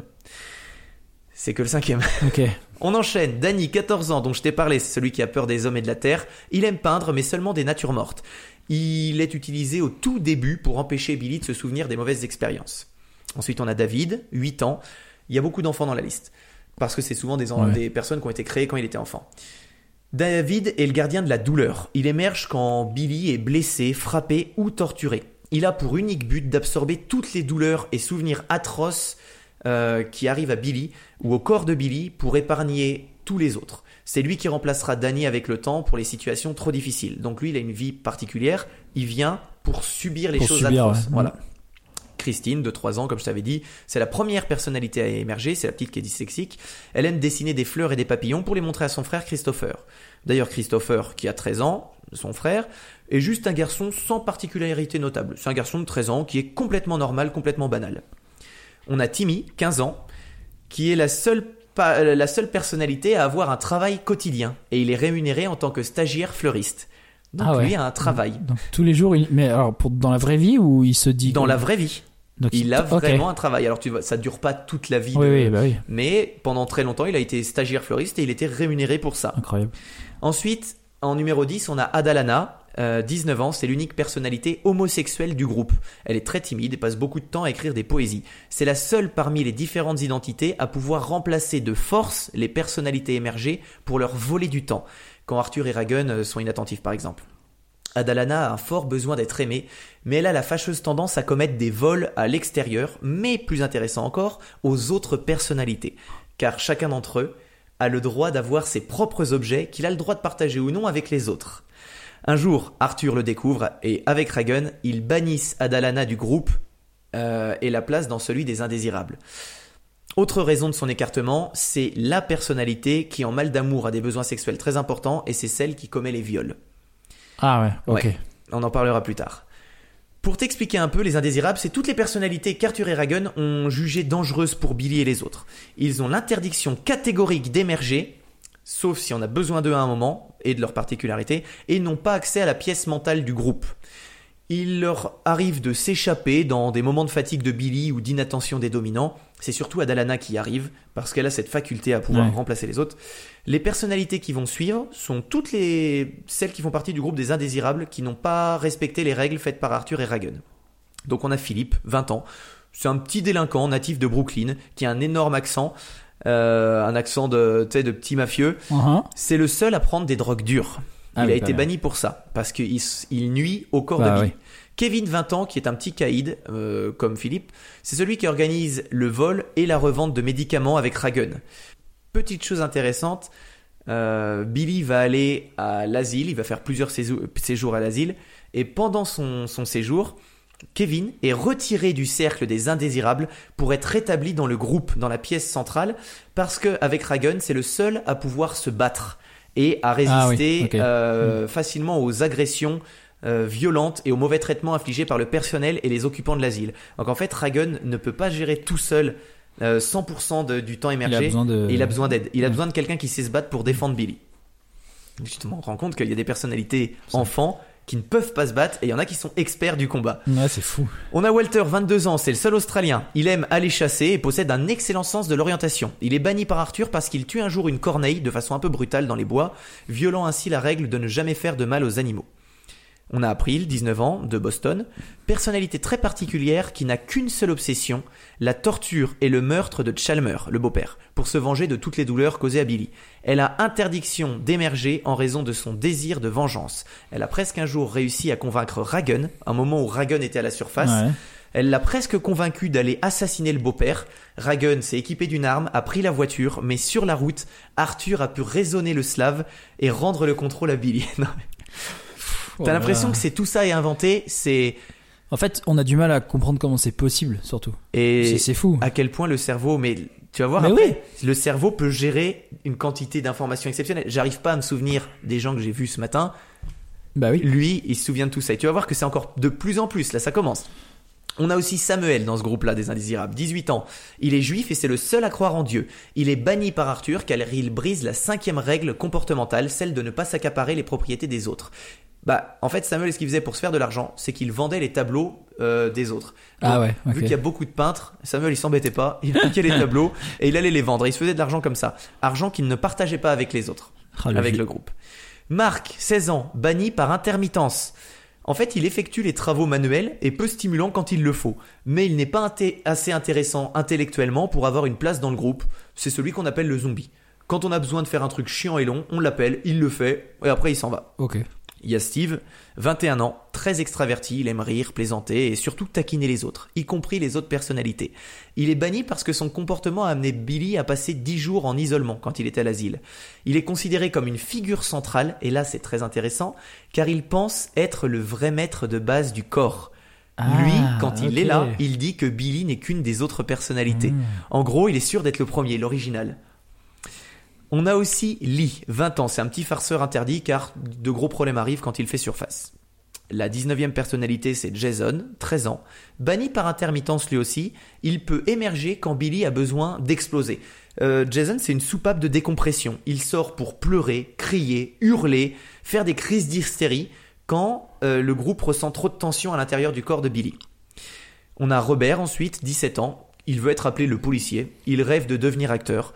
Il est considéré comme dangereux pour la santé de Billy et il est banni par Arthur car il a la fâcheuse tendance à faire des grèves de la faim pour dire ce qu'il pense. Voilà, il fait des grèves de la faim, mais du coup c'est dangereux pour le corps de Billy. Bah, du coup, c'est-à-dire que ces personnalités peuvent rester pendant des jours ou. Tu vois ce que je veux dire? En fait, euh, dans la journée, il y en a énormément qui se succèdent et ça va très très vite. Bah oui. J'en parlerai plus tard. Ouais. Ouais. On a Sean, 4 ans, c'est l'enfant sourd dont je savais parler Ouais. au début. Il émet un bruit de vibration constant avec sa bouche. C'est la deuxième personnalité à émerger et c'est celui qui initialement sortait quand Billy était puni ou maltraité. Euh, banni car il n'a simplement aucune utilité pour Billy maintenant. Et Martin, 19 ans, qui vient de New York. Banni car son attitude superficielle et snob ne rend pas service à Billy. Il a la fâcheuse tendance en fait de ne pas avoir d'envie dans le monde. Enfin, il veut pas s'investir et du coup, Ça, ouais, ça, ça sert. Voilà, il sert pas. Ça sert pas à Billy, quoi. comme tu as pu l'entendre, ce qui rend ce cas encore plus incroyable, c'est que les personnalités de Billy sont conscientes les unes des autres et qu'elles ont établi entre elles une sorte de code éthique qui s'appuie sur quelques règles principales à respecter. Ne pas dire de mensonges, rester chaste, rester active intellectuellement en ayant de nombreux centres d'intérêt et en se spécialisant dans certaines disciplines, ne rien voler aux autres personnalités, ne pas faire de mal aux animaux et protéger les femmes et les enfants. Un autre truc dont je ne t'ai pas dit, c'est que certaines personnalités sont droitières et d'autres complètement Ah. gauchères. Mais tu vas voir qu'il y a encore plein d'autres personnes, plein d'autres. Oui, c'est limite, c'est pas si impressionnant Non. par rapport au reste. Non, voilà. On comprend vite que la vie n'a pas été simple. Billy a eu des problèmes avec la Hmm. police dès l'adolescence. La première fois qu'il est arrêté à 17 ans, c'est pour avoir agressé, séquestré et violé deux prostituées. Mais ce n'était pas Billy, mais Adelana qui était à la surface en ce moment. D'autres infractions, suivent bientôt. Vol de médicaments, vol à main armée, agression sur plusieurs aires de repos, Californie, Ohio, plein d'autres États. Un jour, alors que personne ne se doute de tout ça, il est interrogé par une psychiatre chargée de le suivre durant son procès. À ce moment-là, alors que c'est Billy qui parle, switch et c'est David, le garçon de 8 ans, le gardien de la douleur, qui émerge et pendant l'entretien, il révèle l'existence des 23 autres personnalités. L'étendue de la bizarrerie de Billy surprend la spécialiste qui ne sait pas du tout comment réagir. Faut se dire que c'est le premier cas au monde aussi complexe. Oui, peut-être qu'elle le croit pas aussi. hein. Ben, en fait, au début, oui, c'est juste, ok, c'est un gars qui, qui, Ouais. qui est, qui est complètement fou. Donc, euh, mais ça va devenir le sujet cas d'école, passionnant pour, tout, pour toutes ces personnes-là. Son procès est très particulier car euh, Billy est le premier homme au monde à plaider coupable, enfin non, pardon, à plaider non coupable pour cause de personnalité multiple. Ouais. Il dit c'était mon corps, mais ce n'était pas C'était pas moi, Moi. C'était pas moi, Billy. voilà. On imagine facilement la haine qu'a suscité cette décision au sein de l'Amérique des années 80, alors que la maladie mentale, n'est, cette maladie Ouais. mentale n'est pas reconnue. Les foules disaient en gros, c'est trop facile, vous allez relâcher un violeur simplement parce Mm. qu'il dit que c'est pas lui. En effet, la population a du mal à croire la version des faits euh, du violeur Milligan. Il faut dire que cela ressemble à une histoire de fou. Le violeur avéré affirme que ce n'est pas lui qui était présent avec les femmes sur le campus, mais une lesbienne en mal d'amour ayant pris possession de son corps. Tu comprends? Par Ouais. exemple, si ça arrive à quelqu'un que tu connais, tu dis non mais non, Oui, oui. arrêtez. Puis je m'en fiche. euh, c'était- c'est pas possible. Pourtant, il faut bien comprendre euh, ce que représente le syndrome de personnalité multiple pour ce malade. Déjà, comme Billy le dit lui-même, il ne présente pas plusieurs personnalités, mais bien plusieurs personnes distinctes. Comprends bien que quand une personne prend le contrôle du corps, elle dispose de sa propre personnalité, bien sûr, mais aussi de ses propres souvenirs exclusifs, qu'elle a le choix de partager ou non avec les autres. Ah ouais, putain. Donc tu vas faire des courses et tu as le droit de dire ben, j'ai envie, j'ai pas envie qu'il sache ce que j'ai acheté, donc non, je partage pas. Et si Ah tu ouais, veux, tout le monde le sait. C'est, Ouais. c'est, Ouais, non, c'est autre chose. hein. ouais. Ainsi, euh, la personnalité qui sort peut se rappeler de ce qui vient de lui arriver spécifiquement, alors que les autres ne se doutent de rien. Quand on sait que les personnalités peuvent changer de nombreuses fois spontanément au cours de la journée, on comprend que cela puisse être difficile à gérer avec les souvenirs partagés et se garder secrets. À chaque réveil de Billy, imagine les situations. Comment je suis arrivé là? Ah ouais, Qui sont les gens avec qui je suis? Ou d'autres situations hyper étranges. Tu te réveilles, ou alors mince, tu vas, tu, tu vas dans un bar, tu dragues quelqu'un. La personne, tu la ramènes avec toi. Et puis, trois heures après, la, cette, cette euh, personne se retrouve avec une petite fille de 3 ans face à elle qui Non, peint des trop bizarre. Ouais. Trop bizarre. Durant les périodes où l'esprit de Billy est le plus clair, les personnalités peuvent même discuter entre elles. Cela peut sembler difficile à concevoir, mais comme l'explique Arthur, qui doit faire preuve de pédagogie à l'égard des enfants de la famille, ah oui, parce qu'il Ah ouais, des enfants de 3 ouais. ans, hein, cela se passe comme si tout le monde se trouvait dans une pièce sombre, avec un grand projecteur au centre, et que celui qui est sous le projecteur prend la conscience pour l'extérieur. Nous avons donc 23 personnes différentes qui se disputent le projecteur sous le crâne de Billy Milligan. Et sa cervelle est particulièrement performante, puisqu'en plus de parvenir à gérer les souvenirs de tout ce beau monde, plusieurs personnalités ont des aptitudes vraiment extraordinaires, comme Arthur qui a appris la médecine et qui parle plusieurs langues, Ragun qui peut utiliser toutes sortes d'armes à feu et qui semble savoir contrôler sa sécrétion d'adré- d'adrénaline pour se défendre, Tommy le maître de l'évasion avec une souplesse hallucinante, Rajoute à ça que bon nombre de ces personnalités ont un talent réel pour la, patu- pour la peinture, mais avec des spécialisations propres dans ce domaine. Ouais. Certains font du sport, d'autres détestent ça. Enfin bref. Cependant, ce qui paraît beau sur le papier a aussi des désavantages. Billy ne maîtrise pas forcément les changements de personnalité et c'est problématique euh, quand certaines de ces personnalités lui attirent systématiquement des ennuis. Certaines ont des tendances criminelles ou même simplement destructrices. Par ailleurs, autant il dispose d'un bon panel de compétences utiles, autant il subit les défauts des identités qui prennent le contrôle. Ragen par exemple est daltonien, Christine est dyslexique, Sean est sourd, Danny ne supporte pas la présence d'hommes, ainsi de suite. Ouais. Et c'est sans compter les limites physiques des enfants. Par exemple, il ne peut pas accéder à un casier situé en hauteur. Euh, ça, je trouve ça dingue. Mais oui, bon, Quand c'est un enfant aux commandes. Oui, bah, ça veut dire qu'il a pas conscience, mais pourtant il fait la taille qu'il faut. Oui, On est mais il a l'esprit d'un enfant de Ouais, 3 ans. Euh, par exemple, il se balade dans la rue avec des sacs de course, et quand c'est un enfant qui reprend, il pose les sacs de course car ils sont trop trop, lourd lourds pour lui. Ouais. C'est un véritable calvaire. Et ça change d'une minute à l'autre. Enfin voilà, suite au procès de Billy, euh, celui-ci commence à suivre une très longue thérapie pour démêler toute cette histoire. Un jour, au cours de son séjour au sein du département psychiatrique de l'Ohio, il parvient, après d'immenses efforts et des heures et des heures de thérapie avec tous les spécialistes du monde, à fusionner toutes ses personnalités et en développer une nouvelle, la personnalité omnisciente, qui prendra le nom de maestro ou professeur.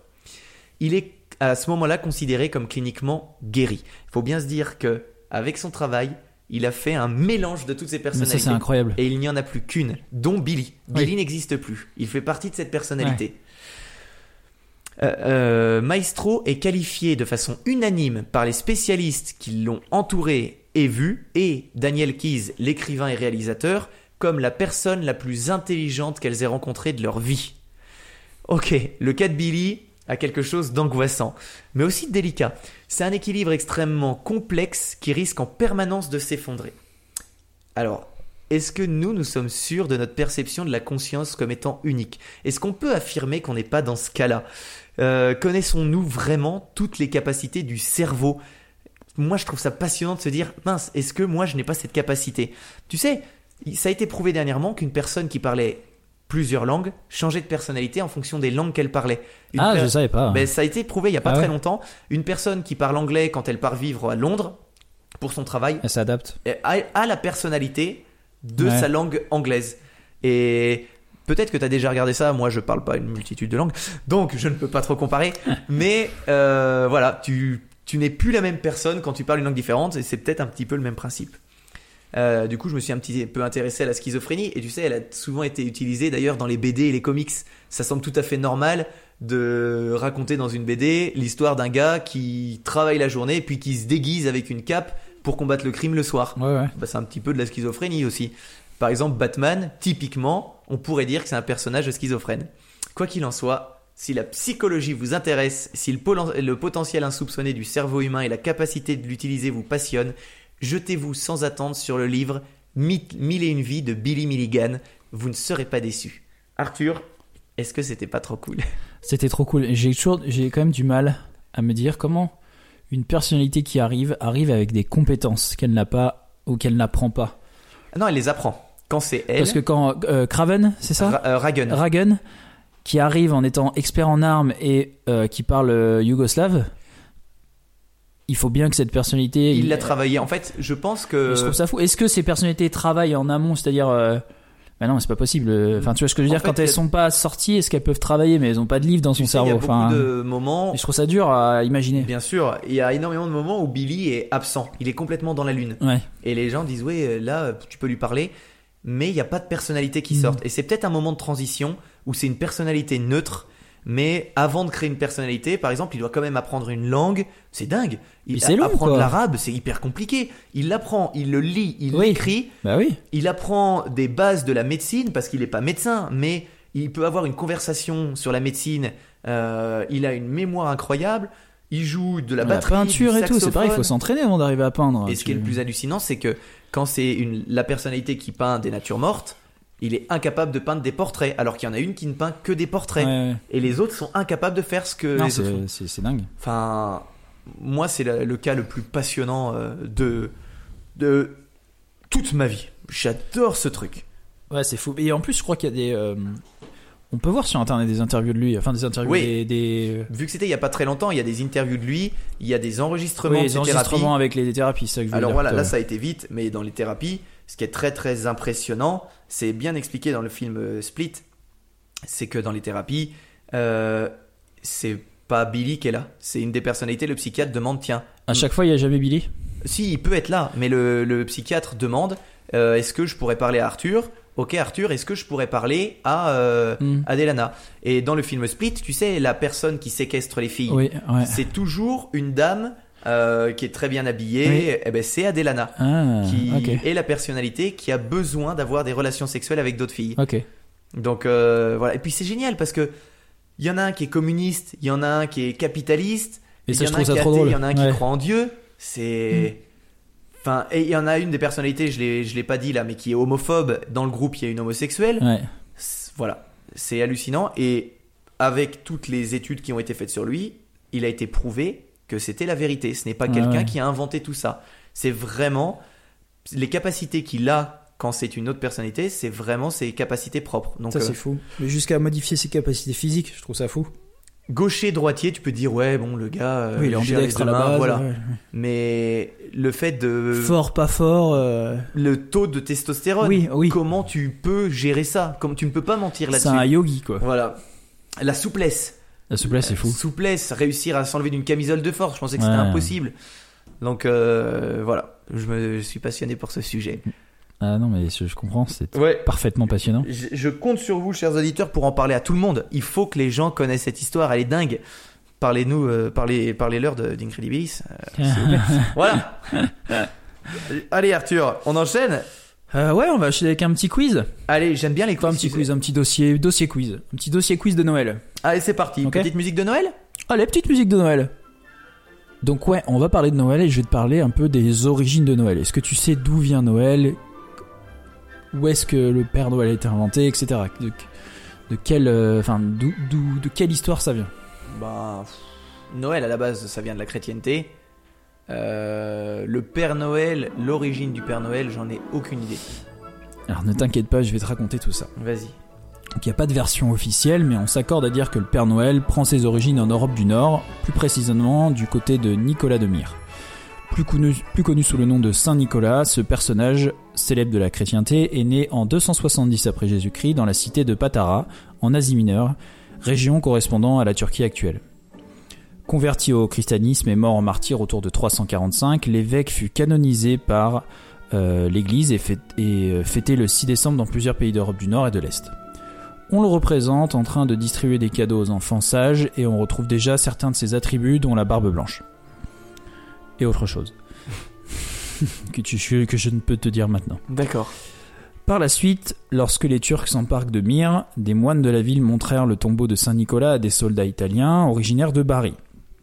Ouvrant le cercueil, ils trouvèrent les ossements de- du saint baignant dans l'huile, euh, selon la légende.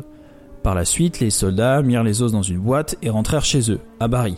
Et c'est pour cette raison d'ailleurs que Saint Nicolas est, parfait, est parfois appelé euh, Nicolas de Bari. Oh, jamais entendu. Ok. Puis, dans le courant du XIIe siècle, un chevalier lorrain revenant de la croisade passa par Bari, où étaient entreposées les reliques de Saint Nicolas. C'est ainsi qu'il exporta le culte de ce saint dans le nord de la France, emportant les quelques os au passage.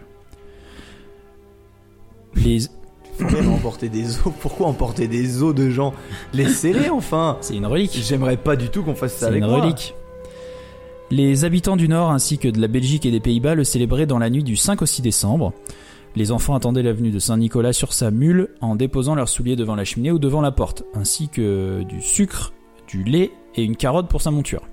Les plus sages étaient récompensés par des cadeaux, tandis que les autres recevaient, recevaient des coups du père Fouettard, tout de noir vêtu. Ah ouais. Aussi simple que ça. Au XVIe siècle, la réforme protestante mit fin au culte de Saint Nicolas dans de nombreuses régions d'Europe du Nord, voulant mettre un terme à ces, à ces actes de dévotion d'origine catholique. Cependant, les habitants du Pays-Bas, pardon, bien que protestants, décidèrent de conserver la fête de Sinterklaas, euh, c'est ainsi que- qu'est nommé Saint Nicolas en langue flamande. Au cours du euh, XVIIe siècle, la Saint-Nicolas émigra elle aussi, accompagnant ces Hollandais venus s'installer en Amérique. Ces derniers fondèrent New Amsterdam, qui en 1664, euh, suite à la prise de la ville par les Anglais, fut rebaptisé New York. Ok. Tu savais. Oui, oui, je savais. Bien sûr. En quelques décennies, cette coutume néerlandaise de fêter la Saint-Nicolas se répandit rapidement au sein des foyers des colons anglais. Sinterklaas se transforme peu à peu en Santa Claus. Santa Claus, exactement. Au fil des décennies, les familles chrétiennes trouvèrent plus approprié que cette fête des enfants soit associée à la naissance de l'enfant Jésus. Ainsi, Santa Claus commença donc à faire sa tournée non plus la nuit du 5 décembre, mais dans la nuit du 24. Ouais. Mais c'est au 19e siècle que Santa Claus se transforma le plus. En 1821, Clement Clark Moore, un pasteur américain, écrivit un conte de Noël, y faisant apparaître le bon Santa Claus. Ce dernier prit de l'embonpoint, sa crosse se transforma en sucre d'orge et sa mitre devint un bonnet. Sa mule fut remplacée par un attelage de huit rennes. Le neuvième renne fut ajouté seulement un siècle plus tard. Rudolf éclaira dès lors le chemin de son nez rouge lumineux. Ouais, bien sûr. Au fil des années, Santa Claus prit du poids. D'un évêque plutôt maigre à l'origine, il devint le gros bonhomme que nous connaissons aujourd'hui. Donc voilà, tu connais un petit peu plus en détail euh, maintenant l'histoire du Père Noël, alias Sinterklaas ou Saint Nicolas de Myre. Ok. Donc on va faire un petit quiz maintenant que tu ah, on va dire euh, Les bases. les bases, Bien sûr. euh, les bagages euh, pour réussir cet examen. Allez, c'est parti. Et pas de cadeau si j'y arrive pas. Je me Ah mets bah des non, défis. évidemment. Est-ce que tu sais où vit le Père Noël? Euh. Et alors attends, et d'après toi, est-ce que c'est suivant l'endroit où l'on vit euh, Enfin, est-ce que est-ce que ça peut varier Ok, suivant j'ai l'endroit où l'on vit Tu J'ai vois compris. ce que je veux dire? Alors, nous, Nous pour nous, par exemple. pour nous, à 2 km de chez nous, on a le hameau du Père Noël. Ouais, mais on sait tous les deux que Que c'est pas là. c'est pas là. Donc, je pense que ça vient en fonction d'où tu vis. Oui, Parce que euh, sinon, ça serait débile si t'habites au Canada de le mettre euh, en Grèce. oui, En général, c'est au nord. oui. Donc, De toute de façon, le mettre en Grèce. de toute façon, c'est toujours au nord. Et euh, toujours dans le froid. Ouais. Donc, il a, tu es en train de me dire qu'il a un- une zone originale, euh, originelle? Bah, je te demande justement. Ah, Est-ce que tu sais où il vit Et Oh. s'il en a ou s'il en a pas Non, je dirais, ouais. allez, il va. La Laponie Ouais, alors la Laponie, ça c'est pour. euh, Disons que c'est pour les Finlandais à la base. D'accord. Parce que, en fait, les Américains, ils considèrent qu'il vit au pôle Nord. Ouais. Mais donc pour les Finlandais, c'est impossible parce qu'ils sont déjà dans le Nord et Ouais. ils disent que les rennes ne pourraient pas y survivre. Donc, ils ont fixé sa résidence en Laponie. Et d'ailleurs, ils ont, une ils, ont, ils ont construit une maison là-bas après la guerre. Et euh, ils l'ont fait pour la, pour la visite de la première dame, Eleanor Roosevelt. Ah, exprès pour elle? Ouais. Trop bien. Donc il y a une petite maison là-bas. Pour les Danois, le Père Noël habite au contraire au Groenland. Et pour les Russes, il habite en Sibérie. Ouais, ouais. Donc toi, il y a quand même, euh, il y a pas quand même une zone euh, Peut-être qu'il n'y a vraiment. pas euh, un Père Noël. Peut-être il y a, peut-être, ouais, c'est ça. Peut-être sont, c'est une fratrie. peut-être que le Père Noël c'est une entreprise. Ouais. Ah, j'ai rigolé, ça m'a fait mal. Ça m'a fait mal. J'ai baissé ma garde, je me suis fait mal. Tout va bien. Deuxième question. Donc là, c'est une question difficile. Donc je vais te parler de la. Je vais te la tourner en fait différemment parce que sinon ça va être trop dur. Je vais te donner le nom du Père Noël suivant les pays et à toi de justement de me dire de quel pays, pays. vient son, nom- son. On va commencer simple. Ok. Euh, Ah, j'ai commencé trop tôt. euh, Father Christmas. Allemand. Non. Amérique. Santa Claus ou Father Ah, Christmas? je- je l'ai Father l'ai- Christmas. Je l'ai écrit, euh, écrit dans ma tête euh, Father et j'ai Father. Enfin, je le dis l'américaine. Ah. Non, bien sûr, c'était ouais, c'était États-Unis, c'est débile Ouais. ce que j'ai dit. Mm. Ça a sonné allemand le premier mot. Je suis con. Euh, Yolas Vein ou Yule Lads. Euh, euh, suédois. Pas loin. Islande. Ah mince. Celui-là me fait rire. Noël Baba. Ah, attends, Noël Baba. Noël Baba. Ah, c'est c'est rigolo. Noël Baba. Heureusement que les gens ne voient pas grimacer. Franchement, c'est un pays du sud ou pas? Sud, mais pas trop? Ça représente Baba, je trouve. Baba, la Turquie? Ouais. C'est vrai? Oui. Noël Baba, c'est la Turquie. Ah, j'ai C'est mal. si bien leur Père Noël. Euh, Sainte Basile. Ouais, l'Irlande. Non, Grèce. Oh, bah c'est dingue que j'ai Bah parlé ouais, de la Grèce ouais. avant. Vierito Pasquero. Difficile. L'Italie. Non, le Chili. Non Ah là, j'étais trop confiant Ah, t'as été non, sûr de toi Excès de confiance T'as été sûr de Oh, toi l'ordure, tu dis Chili. Et enfin-. Papygel. Quoi? Ah, Je le dis probablement très mal. Papygel ou Papyrel ou... Non, je pense pas que c'est Papyrel. Je pense que c'est Papygel. G-E-L. Papy Ou Gel. Gel, Papygel, je sais pas. Ah, c'est un pays espagnol. Euh, Non. Alors, euh, non. Ça sonne pas du tout, je trouve, le pays. Euh, alors, attends, tu vas nous donner- Ça, c'est un nom qui goûte pas le pays, tu vois. Ok, un nom qui goûte pas le pays. Alors, l'Inde. Non, la Russie. Ah, ouais. Bon, c'était pas T'as du tout. euh, Non, pas du tout. Pas du tout ça. Troisième question, question évidente. Qui a représenté pour la première fois le Père Noël en rouge? Coca-Cola. Faux. Ah, l'ordure. Faux. Je te dis. En Les 1863, ordures, tu m'as regardé, Santa Claus. Ouais, je savais que t'allais dire du Coca-Cola. Avant, il était vert. Et non, faux. En 63, en 1863, Santa Claus troqua ses habits d'évêque contre un costume rouge avec euh, fourrure blanche, rehaussé d'une large ceinture euh, de cuir. Et en fait, il fut représenté ainsi par Thomas Nast, euh, Thomas Nast, illustrateur et caricaturiste au journal new-yorkais Harper Illustrated Weekly. Donc ça, c'était en Il 1800. travaillait euh, aussi pour Coca-Cola Company, donc euh, forcément. il mais ça, c'est plus tard. Et aussi au Moyen-Âge, Saint-Nicolas, protecteur des enfants, des veuves et des gens faibles, est revêtu d'une cape carmin, donc rouge. D'accord. Voilà. Autre question, devant quel lieu le Père Noël a fini sur le bûcher? On est Ah, d'accord, c'est la, oui. re- la représentation du Père Noël. hein. Donc je t'aide un petit peu, c'est un lieu sacré c'est en France. À, Louvre? À, à Louvre? Ouais. Euh, pourquoi je dis Louvre Non, euh, le- pff, euh, À Louvre, lieu non, sacré? pas Louvre. Euh, Lourdes. Ah non, non. Bah vas-y, hein, dis-moi. Non, je te dis pas, j'attends que tu trouves. Pff, espèce d'ordure. Ça concerne Jeanne d'Arc? C'est à Dijon. Lieu sacré? Bah oui, mais c'est la cathédrale. Amora? Ah d'accord. Non, Au mais stade, je, me- stade de Dijon. je sais pas pourquoi tu me disais Dijon, lieu sacré, trouve. Non, c'était hyper dur, Ouais. Arthur. Après la Seconde Guerre mondiale, la popularité en fait grandissante du Père Noël fait trop d'ombre à Jésus, le jaloux, dont on fêtait initialement la naissance le jour de Noël, selon l'Église catholique. La colère gronde en 1951 au point que le 19 juillet de cette année-là, le quotidien La Croix évoque une campagne des mouvements catholiques contre le Père Noël. C'est fou. dégueulasse. C'est dégueulasse. En novembre, le cardinal Saliège condamne le Père Noël dans le journal L'Aurore. François Mauriac et Jean Cocteau polémiquent sur le sujet. Le paroxysme de l'opposition au Père Noël est atteint à Dijon le 24 décembre 1951. Lassé de voir le Père Noël s'afficher dans tous les magasins, le curé Jacques Nourrissa, aidé des paroissiens, accroche une effigie du Père Noël aux grilles de la cathédrale avant d'y mettre le feu. Bah tu vois là, c'est- là il déconne les gars. C'est il non il fait de l'ombre. Bon, bon on va le brûler. Mais enfin. Mais- Oui, c'est un peu euh, l'époque euh, d'Inquisition, tu Ouais, sais. c'est un petit peu trop. Calme- Calmez-vous les gars. C'est trop les gars. Calmez-vous. Mais c'est fou, ça c'est pareil, c'est encore des trucs qu'on savait pas quoi. Prenez une bière euh, C'est tout récent euh, finalement. que euh, vous aurez trouvé chez Oui, Bironomy. Que je vous ai trouvé chez Bironomy. Encore une fois, ils sont quand même très forts pour nous donner des bonnes bières. hein. Ah non mais celle-ci. Valérian, à chaque fois, il, il tape là où il faut euh, taper. J'étais Quoi. en train de me dire de en termes de goût, enfin en termes de, euh, tu sais, quand tu découvres quelque chose Ouais. dans ta vie. Tu là j'ai découvert un goût.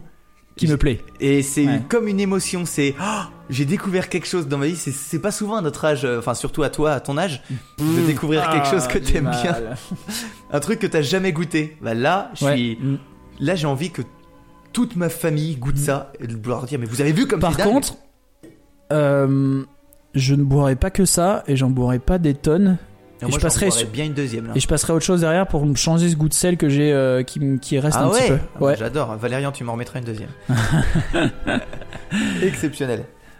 Cinquième question. Quel est le nom du dessinateur du Père Noël qu'on- tel qu'on le représente aujourd'hui Euh, Ah, Je te donne trois noms parce que sinon c'est trop dur. Vas-y. Adon Sudblom, RG ou Alex Alix J'allais dire RG, donc je dis RG. Bah non, c'est pas RG. Bah je me suis dit, écoute, c'est le seul que tu connais dans les trois, donc vas-y. Vas-y, tente. C'est euh, Adon euh, Sudblom. Ah merde. En fait, c'est lui qui a dessiné. euh, Enfin, bref, tu vas voir. Et pourquoi ce dessinateur en est arrivé à dessiner le Père Noël comme ça? Bah parce qu'on lui a demandé. Oui, mais qui a demandé de faire ça? Eh ben les enfants, Non, les parents, non. euh, les présidents. Bah, c'est Coca-Cola, Thomas. Mais bien en sûr, c'est à la demande de Coca. Mais bien sûr. qui cherchaient en fait un moyen de vendre ses boissons en hiver parce qu'ils avaient du mal à vendre leur soda en hiver. Donc ils ont fait un gros coup de pub avec le Père Noël. Et donc Mhm. c'est de là qu'on a le, le gros Père Noël euh, rouge euh, avec Je sa grosse barbe blanche. Je comprends. Tu vois? Et dernière question, en quelle année cette publicité de Coca-Cola a été, été publiée? 1963. En 28, 31 ou 39 en 28, 31 ou 39 Bah en, 20 en 31, évidemment. Évidemment 31. Ah bah tu vois. Bravo. Bravo, t'as été malin. enfin t'as pas été malin, t'as été chanceux. Comme d'habitude. Merci. Et voilà, c'était la fin de mon quiz, de mon petit Ah là dossier de Noël. Et on en a appris plein sur euh, le Père Noël. Hein. Ouais, hein, t'as vu? Ça fait plaisir. On savait pas tout sur le Père Noël. Hein. Ouais, et comme je disais dans le dernier micro-chapitre, euh, il y a des gens qui aiment pas Noël. Alors, il peut y avoir des conditions particulières, une période euh, difficile et Non mais tout. moi je peux comprendre que qu'on n'aime pas le fait le côté commercial du truc. Ah oui, non, mais ça, je comprends. mais côté, le côté juste acheter. oui mais le côté Noël c'est quand même sympa tu te retrouves avec ta famille Mais même euh, les enfants, regarde le regard des oui. enfants. T'es... déjà allé au hameau du Père Noël? J'y suis passé devant, mais j'ai jamais été dedans. bah j'y suis allé du coup et c'est l'intérieur c'est ils ont enfin ils ont rien à envier à Disneyland hein. Ah ouais? Ah c'est l'intérieur c'est des, des, des, des trucs mécaniques et tout c'est un truc de fou hein. Ah, c'est génial Il faut que j'y aille. ah ouais Ah, c'est génial. ouais Et tu étais tout, tout seul. Du Bah haut de tes 42 ans. euh, mais oui bien sûr j'étais tout seul quelle question bien sûr que non j'étais pas tout seul Ok, ah, je suis content d'avoir appris des trucs sur le Père Noël. Je vais pouvoir dire plein de trucs à mon repas de famille. ouais Super. t'auras tout oublié hein. Je suis sûr. J'ai tellement de problèmes de mémoire, moi, sur les trucs pas intéressants. Désolé. Non, non c'était cool. Euh, On passe à ta deuxième histoire Ouais, on a, une deuxième on a histoire plus du tout de bière à boire. Si, je t'ai ramené quelque chose. Oh. Une, de- une des bières de Stéphane. Ah, Il nous reste tellement- quelques bières du Québec, euh, enfin du Canada. Ah, je suis tellement content. Je suis tellement content. Donc ouais, comme je te disais, on va boire une, une des bières que nous a envoyé Stéphane du Québec. Euh, là, on boit une de... Merci Stéphane. Oui, merci Stéphane. New England IPA de la brasserie Saint-Ambroise, euh, qui est une bière euh, à 6,2 degrés Ouais. ou pourcent. On a eu un petit débat là, on va avoir un petit débat là prochainement d'ailleurs avec euh, l'âge de bière là-dessus. Parce que nous on dit degrés, eux ils disent pourcent. Ouais. Voilà, c'est vrai. Bah oui, Bref. je pense que c'est eux qui ont raison. On, on verra. Voilà. IBU 55, donc de toute façon c'est une bière forcément un peu amère. ouais. Et donc euh, bah, je l'ai pas encore goûté. T'as goûté? J'ai goûté, mais bon là on a un gros problème. C'est qu'on est parti sur Ouais, une ouais, bière alors tellement ouais, c'est ce que j'étais en train de me dire, c'est que là on, on part de l'acide et on arrive sur de la mer. Ouais, Euh, et ça, ça l'opposé change, complet. ton palais va exploser. C'est bon, de toute façon, toutes les bières qu'ils nous envoient, c'est les, meilleures bières du monde. Donc, euh, elle est. C'est vrai que ça paraît du coup extrêmement amer. C'est ça. C'est que là, euh, je suis j'arrive pas, pas- habitué. J'arrive pas à me dire si elle est bonne ou pas, parce que c'est d'un coup amer. J'arrive pas à, Je vois qu'est-ce que tu veux dire. j'arrive pas à sentir le fruit là. Non. Là, il y a que de l'amertume. Je le sens, mais ouais. Ça va venir après. Ça va venir, ça va venir. Le palais va s'y faire. Allez, deuxième histoire. Bon, deuxième histoire. Pour cette histoire, je vais pas te parler d'un homme ou d'une femme, ni d'un événement, ni d'un, jour, ni d'un objet. je vais te parler de rien, en fait. Non. C'est la meilleure. Non, non, je vais te parler euh, d'un petit truc que tu vas voir, assez rigolo. Je vais te parler d'une sorte de pays. Allez, c'est parti. Vous êtes sur le point de découvrir l'histoire de Sealand. I met my love by the gasworks wall. Dreamed a dream by the old canal. I kissed my girl by the factory wall. Dirty old town.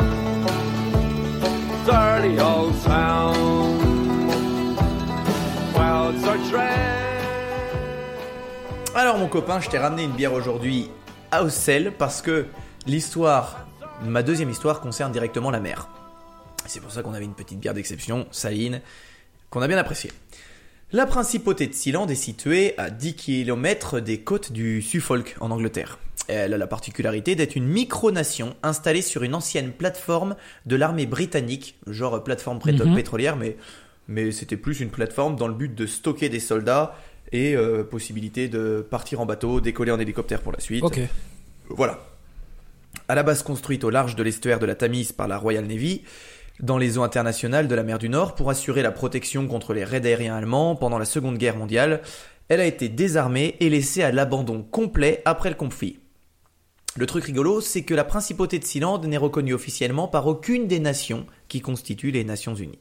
Sa population ne dépasse que rarement 5 habitants et sa surface habitable est de 550 mètres carrés environ. Non évolutif. Non, bien sûr que non. Ce qui en fait donc le plus petit pays au monde par sa superficie. La particularité de cette construction posée pendant la guerre est d'être constituée euh, et d'être située dans les eaux internationales et donc de ne dépendre à l'époque de sa création d'aucune législation particulière. La plateforme est occupée depuis 1967 par la famille euh, Roy. Enfin, c'est le prince Roy Le et ses sujets. En 1966, Roy Bett, ancien major de l'État britannique et vétéran de la Seconde Guerre mondiale, entend parler de cette plateforme située dans les eaux internationales. Le gars est malin et peut-être un petit peu mégalo, et après avoir consulté un avocat spécialiste du droit maritime, il découvre que rien, apparemment, ne s'oppose à la prise de possession de la plateforme. Youpi, je vais le faire, se dit-il. Le 25 décembre 1966, alors que tout le pays fête Noël, il part à bord de son bateau de pêche en compagnie de quelques copains à l'abordage de la plateforme.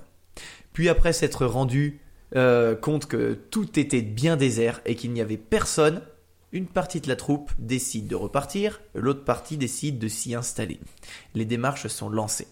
L'indépendance de la principauté est proclamée le 2 septembre 1967 par le couple Bates qui s'autoproclame souverain de Sealand. Quelques jours plus tard, le gouvernement britannique, qui n'est pas hyper ravi d'apprendre qu'une de ses plateformes est occupée par un nouveau prince, y envoie quelques troupes de marine. Alors c'est un prince parce que euh, j'ai suivant toutes les sources, c'était pas pareil, mais je pense que le plus certain, c'est que le gars ne voulait pas prendre le titre de roi pour ne pas froisser la reine d'Angleterre. Donc il se met prince Ça, c'est ton avis ou? Ben, dans certaines versions, il y a ça et dans d'autres, non. Donc, euh, moi, j'aime, j'aime Ouais. à penser ça. Pourquoi t'avais une autre version? Non, bah non, non, j'ai Non, ça serait intéressant. non. euh... Non, mais déjà, moi, je, je- en fait, euh, j'ai entendu parler de cette histoire, mais je pensais que je savais pas qu'il l'avait. Enfin, c'était une sorte de coup d'état pour récupérer la plateforme, en fait. J'imagine comme euh, eux, c'est une. C'est une exploration, c'est comme s'ils avaient posé le drapeau Ouais, sur la c'est- plateforme, genre maintenant c'est à nous, quoi. Ouais. C'est, c'est. Et je savais pas, je pensais qu'il l'avait acheté ou un truc comme ça. Non, non, il a pas acheté, il l'a pris. Il n'y a pas vraiment de coup d'état parce qu'il a rien à défendre. Non, mais oui, combattre, oui, non, mais tu vois voilà. ce que je veux dire. Il l'a pris. Mm. Euh, L'Angleterre envoie donc euh, quelques troupes euh, de marine pour récupérer le, le- le truc, parce que voilà, il faut bien y aller. Les militaires avaient pour but d'expulser Bates et sa famille de la plateforme, sauf que le nouveau prince est d'humeur ronchonne, et à peine les soldats britanniques à portée, Michael Bates leur tire dessus. Mais non. Enfin, il leur tire dessus. Il tire des tirs de sommation autour d'eux, sans leur tirer dessus pour les tuer, pour, euh, pour leur dire non, vous arrivez, venez pas les gars, ça sert à rien, on va se défendre. Donc, les troupes de soldats doivent faire demi-tour. Mais là, à l'époque, c'est déjà un pays? Non, le pays va être déclaré Là, après. c'est juste la plateforme de machin. Voilà. Ok. Donc en gros, euh, Mais je trouve ça fou euh, qu'elle puisse être à lui, euh, qu'elle qu'elle appartienne pas au. ben, en fait, elle appartenait à personne à ce moment-là. incroyable. Ouais. Euh, donc rien de mieux pour créer des liens solides avec les voisins que de leur tirer dessus hein, quand ils arrivent pour te passer du sel. Accusé de détention illégale d'armes à feu, Michael est traîné en justice par le gouvernement britannique. Le tribunal de l'Essex lui donne finalement raison le 25 novembre 68. La cour reconnaît ainsi que la plateforme se situe en dehors de sa juridiction, dans les eaux internationales, et admet donc la souveraineté de la principauté. C'est la cour qui donne cette en disant ben voilà Ils sont dans un endroit où ils ont le droit d'être un pays s'ils le veulent, donc on le reconnaît. Il faudra attendre le 25 septembre 1975 pour que le prince Roy Betts présente la constitution de la principauté de Sealand, rédigée par son premier ministre, le professeur Alexander, euh, un truc imprononçable en allemand, donc je ne lirai pas. D'ailleurs, celui-ci vient tout juste d'être nommé à ce poste hein, de Premier ministre, donc c'est une grosse promotion. Sauf que c'est un très mauvais copain. Et trois ans plus tard, alors qu'il est toujours le Premier ministre de Sealand, il organise, avec des amis allemands et néerlandais, la prise du territoire par la force. Non, donc là, il y a coup d'état alors. Là, il y a coup d'État. C'est une vraie expédition militaire, avec un assaut de nuit coordonné. Très rapidement, le prince Michael Betts est capturé et mis en captivité, puis transporté après quelques jours aux Pays-Bas pour y être libéré. Tout content, euh, les nouveaux occupants s'installent dans tout le pays et y mènent une vie paisible. Jusqu'à ce que Michael gâche tout en montant une contre-attaque à la Rambo. Il fait appel à l'armée britannique qui accepte de l'aider, je ne sais pas Mais pour quelle raison. Pourquoi C'est hyper bizarre. Et avec cette force militaire immense d'environ 6 soldats pour l'assister, la forteresse est reprise de force grâce à un hélicoptère. La famille Betts, toujours souveraine légitime, décide, dans sa grande clémence, de maintenir tous les envahisseurs en captivité, les considérant comme des prisonniers de guerre. Puis, après s'être rendu compte que bah faut bien les nourrir euh, sur la plateforme et puis que la récolte de patates euh, de bitume n'a pas Ouais. été très bonne cette année, les détenus sont rapatriés vers l'Angleterre. Alors, ils sont rapatriés, mais ils sont pas détenus en Angleterre. hein. On n'a rien, à- on n'a rien contre eux. Oui, c'est ça. Ils sauf sont- un. Et oui, Alexander, l'avocat allemand, est toujours Premier ministre de la principauté. Et bien que capturé, il possède un passeport officiel silandais. Car oui, il y a des passeports officiels silandais. Tu verras plus tard, c'est tout Trop- un truc. Trop, trop classe. Pour cette raison, il est accusé par le tribunal de rien du tout en fait, parce qu'il n'y a pas de tribunal, mais il est accusé par le prince de haute trahison contre la patrie, et la sentence du prince est irrévocable. Le premier ministre est emprisonné de manière indéfinie. Et t'es exécuté. non mais ça, je trouve ça trop rigolo. Les gars vivent dans une grande villa en fait, et non, je, bah, toi je vais t'enfermer. Alors toi t'as voulu me faire chez moi, je vais t'enfermer chez moi. Et le pire, c'est que du coup, ils, ils sont, là pour le coup, ils sont considérés comme un pays. Ouais, est passeport. parce Donc que là, ils, font ce qu'ils veulent. Ouais, à partir du moment où la cour euh, leur dit, écoutez, euh, vous, vous avez le droit d'être un- une principauté, euh, Ils ont le droit d'être une dictature aussi. Voilà, oui, vous faites ce que vous voulez. Euh, sauf qu'Alexander, de base, a une double nationalité et très vite, le gouvernement des Pays-Bas et d'Allemagne demande au gouvernement britannique sa libération. Mais le Royaume-Uni ne veut pas se mouiller dans cette affaire, qui est très compliquée, et décline toute responsabilité, invoquant notamment la décision de la justice rendue une dizaine d'années plus tôt, celle qui disait que le Sealand pouvait être un pays. Pour libérer l'otage, l'Allemagne envoie un diplomate sur la plateforme. Diplomate allemand. Oui, notre prince est têtu, mais après plusieurs heures ou jours de négociations, Roy Betts finit par céder et libère l'otage. Mais il retombe sur ses pattes en affirmant à tout le monde que la visite du diplomate signifie la reconnaissance de la principauté de Sealand par l'Allemagne. Ah ouais, sinon ils auraient pas envoyé un diplomate. Tu vas voir que les gamineries continuent, car à la suite de son rapatriement, Alexander, qui s'est pris au jeu du pouvoir, crée un gouvernement en exil, qu'il appelle rebelle, en opposition à celui de Roy Betts. Donc le gars, en Allemagne, va créer le gouvernement d'exil du Sealand, pour dire, mais non, mais c'est moi qui dois gouverner, c'est pas lui. Oh là là là là là. Et bien sûr, tout ceci est vécu officiellement comme une déclaration de guerre par le gouvernement royal de Sealand, qui compte trois personnes. Ouais. Sauf que pas d'armée et pas de moyens égale guerre la plus nulle de tous les temps. Il ne se passe rien, mais vraiment rien. Sauf qu'il y a une guerre officielle qui est déclarée. À la démission, Une guerre froide, quoi. ouais, à la démission d'Alexander, le premier ministre, pour des raisons de santé, au mois d'août 89, donc tu vois que ça dure longtemps. Un nouveau ministre est élu, Johannes Siger. Euh, lui, il est élu pour, euh, pour gérer le gouvernement rebelle. Et ce gars va affirmer que c'est lui qui a le contrôle du pays, vu qu'on vient de lui léguer euh, ses droits. Pays où il n'a d'ailleurs jamais mis les pieds. hein. Ah oui, en plus. Bah oui. Sauf que dans ces années-là, les dirigeants du Royaume-Uni, qui sont les plus malins, décident de faire de l'extension de leurs eaux territoriales et passer à 12 000 marins. La plateforme se retrouve donc à l'intérieur des eaux territoriales britanniques. Mais pour retomber encore sur ses pattes, le Sealand prétend avoir étendu ses propres eaux territoriales la veille. Ah non mais nous on l'a fait un jour avant. Donc c'est drôle. Sauf que devant les tribunaux internationaux, c'est bidon et le pays fait maintenant partie du comté anglais de l'Essex. Cependant, la politique du gouvernement britannique ne communique pas dessus. Personne ne dit Ouais. on reprend le pays. Et au final, le pays reste le pays. Vu que le gouvernement britannique ne le reprend pas officiellement, le Sealand reste le, Le Sealand. Sealand. Voilà. D'ailleurs, il y a des documents qui ont été déclassifiés 30 ans après qui révèlent que le Royaume-Uni avait à cette période songé à prendre le Sealand à ce moment-là de force, mais que cette idée a été rejetée par le Premier ministre britannique de l'époque à cause des risques de perte de vie humaine et le désastre juridique et médiatique. Euh, L'armée envoyée sur une plateforme où il y a une seule famille qui vit, Oui. c'est débile. Qui vit son rêve. Et Ils vivent leur meilleure vie, c'est sûr. Le temps passe en et le temps passe et en 99, le souverain de la principauté Roy Betts lègue la couronne à son fils Michael, qui reprend les rênes du territoire. C'est une monarchie. Puis un jour, catastrophe. En début d'après-midi, le 23 juin 2006, un feu se propage sur la principauté et ravage tout le Sealand. Oh, non. c'est la première fois de l'histoire qu'un pays est entièrement ravagé par Oui, un un, feu un pays est entièrement en un brûlé. seul après-midi.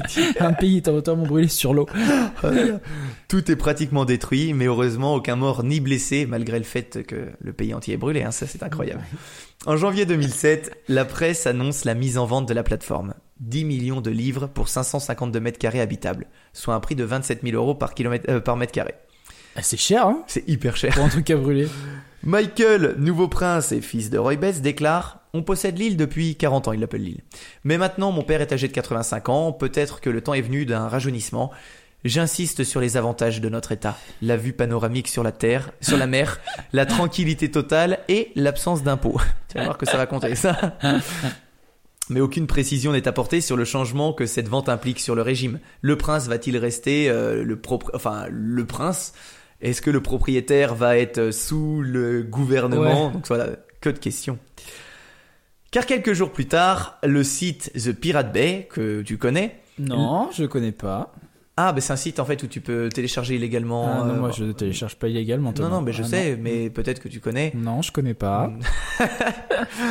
Et ce site va lancer les démarches pour acheter la plateforme. Malin. Sauf qu'il va abandonner l'idée devant le refus du prince Michael qui s'oppose à la vente du territoire à un vulgaire annuaire de fichiers torrents. Les activités de cette entité violant les lois du copyright sont pour lui vraiment intolérables. Tu vas voir que c'est bidon tout ce qu'il dit parce Ouais. qu'il va retourner sa veste après. Voilà, pour l'histoire officielle du pays, c'est tout. Mais il s'est passé, et il se passe toujours, beaucoup de choses sur cette plateforme. Les gars ont quand même réussi à créer un pays à partir de rien. Ils ont beaucoup de ressources. Donc bien sûr, euh, après le feu, la plateforme, elle a été remise un, un peu à Ouais. neuf. Voilà. Il y a plein de trucs. Par exemple, la monnaie officielle du Sealand, c'est le dollar de Sealand. Oui, c'est une- ça, c'est Il y a une vraie monnaie qui a été imprimée. Voilà. Ouais. On continue avec les anecdotes de base. Euh, le pays peut accueillir au maximum 200 à 300 personnes. Ah, c'est une fourchette large quand même. Ouais, en fait, euh, à la base, 300 personnes très serrées. Parce qu'il y a quand même beaucoup de chambres. C'est un truc qui est fait pour accueillir des cargaisons de soldats.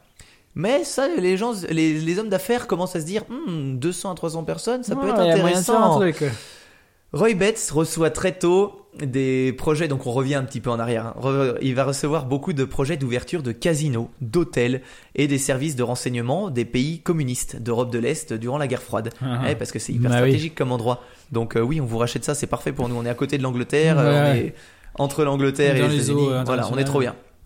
Mais jusqu'à présent, un seul de ces projets a été réalisé en juin 2000. Le prince héritier Michael Bates, le fils, signe un accord avec la société américaine Haven Co. pour développer à Sealand un paradis Internet offshore. La principauté abritant depuis quelque temps des serveurs informatiques. Ah ouais, le fiston est pas idiot, hein, il sait oui. faire les bons coups. D'ailleurs, quelques années auparavant, Sealand avait déjà offert l'asile politique à Napster, le logiciel Ah ouais de peer-to-peer, qui était chassé partout. Ah et ouais. ils ont dit, mais viens, viens, viens chez nous. Euh, après avoir dit non, le torrent c'est mal. Hein. Oui, c'est vrai. Avec tout ce matos, le 9 août 2007, la principauté annonce le lancement de son site de casino proposant aux participants des gains totalement exempts d'impôts. Donc quoi que tu gagnes, tu ne payes pas d'impôts dessus. Ah. Le pays qui n'est soumis à aucune législation internationale hormis la sienne peut ainsi gérer son réseau internet et notamment son site de casino comme il le désire, totalement librement. Bon, après, niveau relations et fêtes entre amis, c'est pas la joie, hein, car en 2002 par exemple, la population officielle était de 1 habitant. Elle a rarement dépassé 5 personnes d'ailleurs hein, depuis 66, comme je te le disais. Malgré le manque de place sur la plateforme et son incapacité à s'agrandir, Sealand peut accueillir 300 personnes bien serrées, donc ça reste quelque chose où tu peux quand même entasser un petit peu de monde. hein. Il y a une salle de conférence, une installation de dessalement d'eau de mer pour pouvoir boire, une chapelle et une prison. Ah, quand même.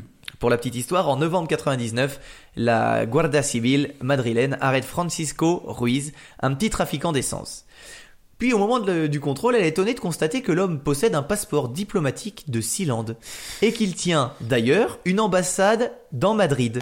Mieux encore, il y a euh, dans cette ambassade un secrétaire d'État, un ministre des Affaires étrangères et plusieurs conseillers de Sealand, comme pour un vrai pays. Le rôle de Ruiz est d'apporter de l'argent au petit pays en revendant sur Internet des passeports, des diplômes ou des certificats de domiciliation d'entreprise. Donc en fait, c'est un pays qui pèse. Ouais. Et c'est près de 160 000 passeports silandais qui ont été délivrés à travers le monde. Non. Après un an d'enquête, 60 citoyens de Sealand sont arrêtés et accusés de trafic de drogue, escroquerie, détention d'explosifs, vente d'armes, de produits illégaux, euh, de permis de conduire illégaux. Car oui, il va passer ton permis Ah oui. euh, sur une plateforme, toi, c'est débile. D'ailleurs, anecdote, l'assassin de Gianni Versace, euh, arrêté en juillet 97, Mhm. avait un passeport sealandais. En gros, c'est le... Ouais, le truc des mafieux. quoi. Voilà. Euh, On peut encore en avoir un? En fait, c'est quelque chose... Alors, Je trouve ça cool. du coup, c'est rigolo parce qu'avec J'ai un passeport style avec toutes mes recherches dessus, tu sais, euh, le grand internet aujourd'hui t'envoie des pubs. Ouais. Et euh, hier ou avant-hier, en ouvrant mon Facebook, j'ai reçu une pub en plein milieu de mon fil d'actualité en disant offrez un cadeau exceptionnel à vos proches, offrez-leur un titre de baron ou de lady de Sealand. C'est vrai. Donc ça peut s'acheter. Euh, bon, alors après, le prince, euh, par la suite, il a dit non, nous, on n'a jamais fait ce genre de diplôme. Ouais. Mais actuellement, le Sealand, c'est quand même un pays pour la superficie qui a beaucoup plus d'argent que le reste du monde. Si Ah on ouais. parle en- Bah ouais, Putain, avec ouais. tous Bah ces oui, trafics. Donc voilà, c'était l'histoire euh, du plus petit pays du monde. Trop bien. Ouais. Efficace, hein? Ah bah efficace, ouais. Ah, les gars sont. Les gars, ah, les gars perdent pas le nord. Non. Euh, Est-ce que t'as une petite histoire, euh, une J'ai une petite brève, ouais. Non, j'ai pas de deuxième histoire. Je peux pas tout Oui, faire. excuse-moi, une petite, euh, une petite brève, ouais, une petite histoire, une une très petite brève. Une petite brève. Alors, on a on fait un petit pari en plus, donc j'espère que ma brève sera meilleure que la tienne. Bah, on passe le jingle et on explique ça Allez, c'est parti. Jingle.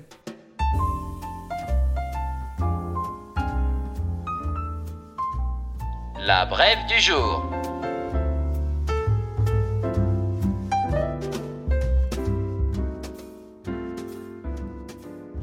Franchement, ne buvez pas de d'IPA ou de Neipa après avoir bu euh, Ah ouais, ça gâche tout, hein. après avoir Je bu une gauze. commençais ton histoire. Peut-être dans l'autre sens, ça va mieux. Bah, Non. du coup, on- on- elle doit être magnifique cette bière, mais on sent non, mais elle est, l'amertume. elle est bonne, mais c'est vrai qu'on est on est on a le palais endormi quoi. Ouais, par le- par l'acidité. palais, euh, ouais. J'arrive pas du tout à je l'apprécie pas assez là. Non. Hmm. Alors que Je- elle, elle, est- elle- c'est sûr qu'elle est bonne. Oui, Mais euh, j'arrive à la sentir. Enfin, il faudrait qu'on boive quelque chose d'autre. Un petit truc fort. euh, Bah, non, un whisky peut-être. faut qu'on termine l'épisode. Bah, Justement, je vais te parler de whisky en fait moi. Hmm. Attends, on avait un pari. Oui, on a Paris. Celui qui a la meilleure Brève. brève de nous deux. Gagne un skin sur League of Legends. D'accord. fait payer un skin sur League of Legends. Allez, c'est parti. Ok. Mais, mais on vote de manière objective. Ah oui, oui, de, totalement objectif, Ok. sans tricherie. Pas de problème.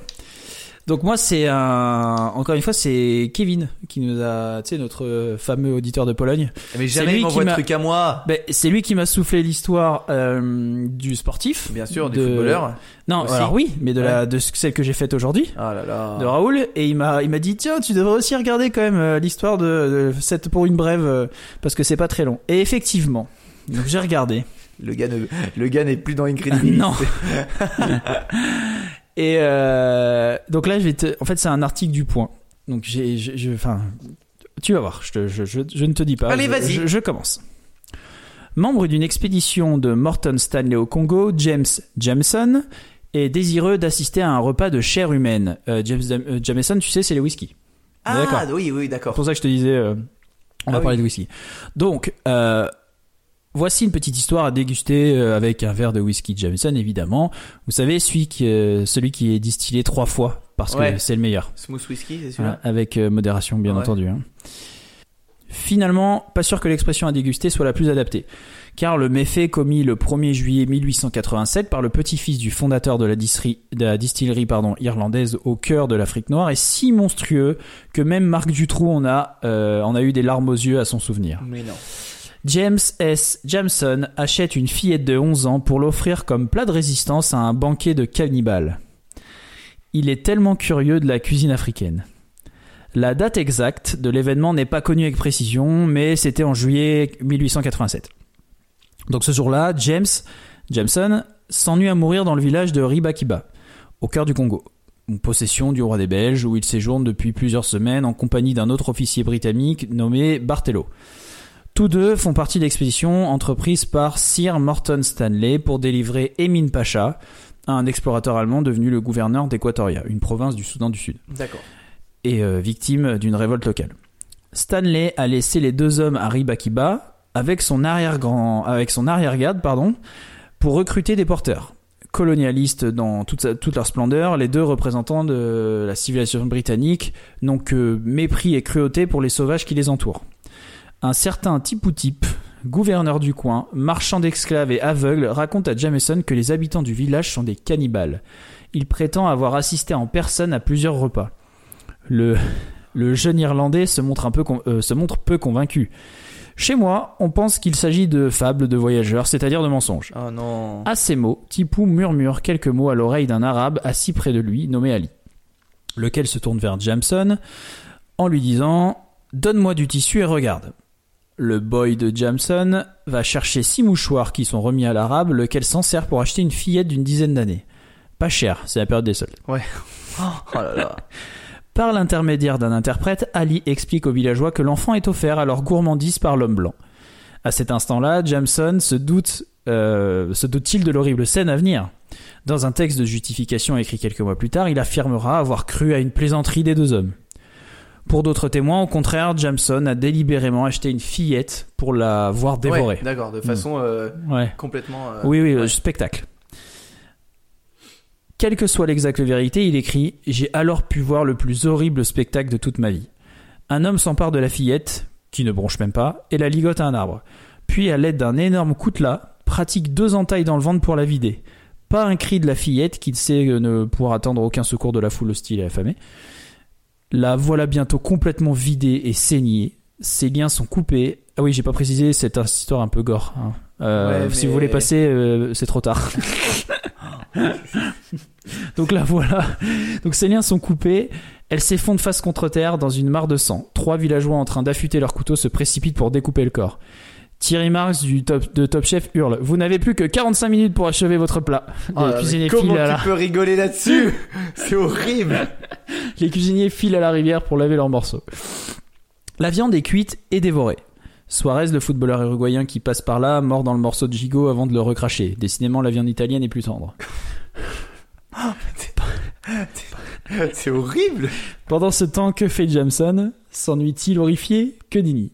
Ce serait trop bête de perdre une miette de la scène. Il installe son matériel à dessin, qui ne le quitte jamais, pour croquer toutes les étapes de la préparation culinaire. Oui, ce n'est que des jeux de mots. Ah ouais.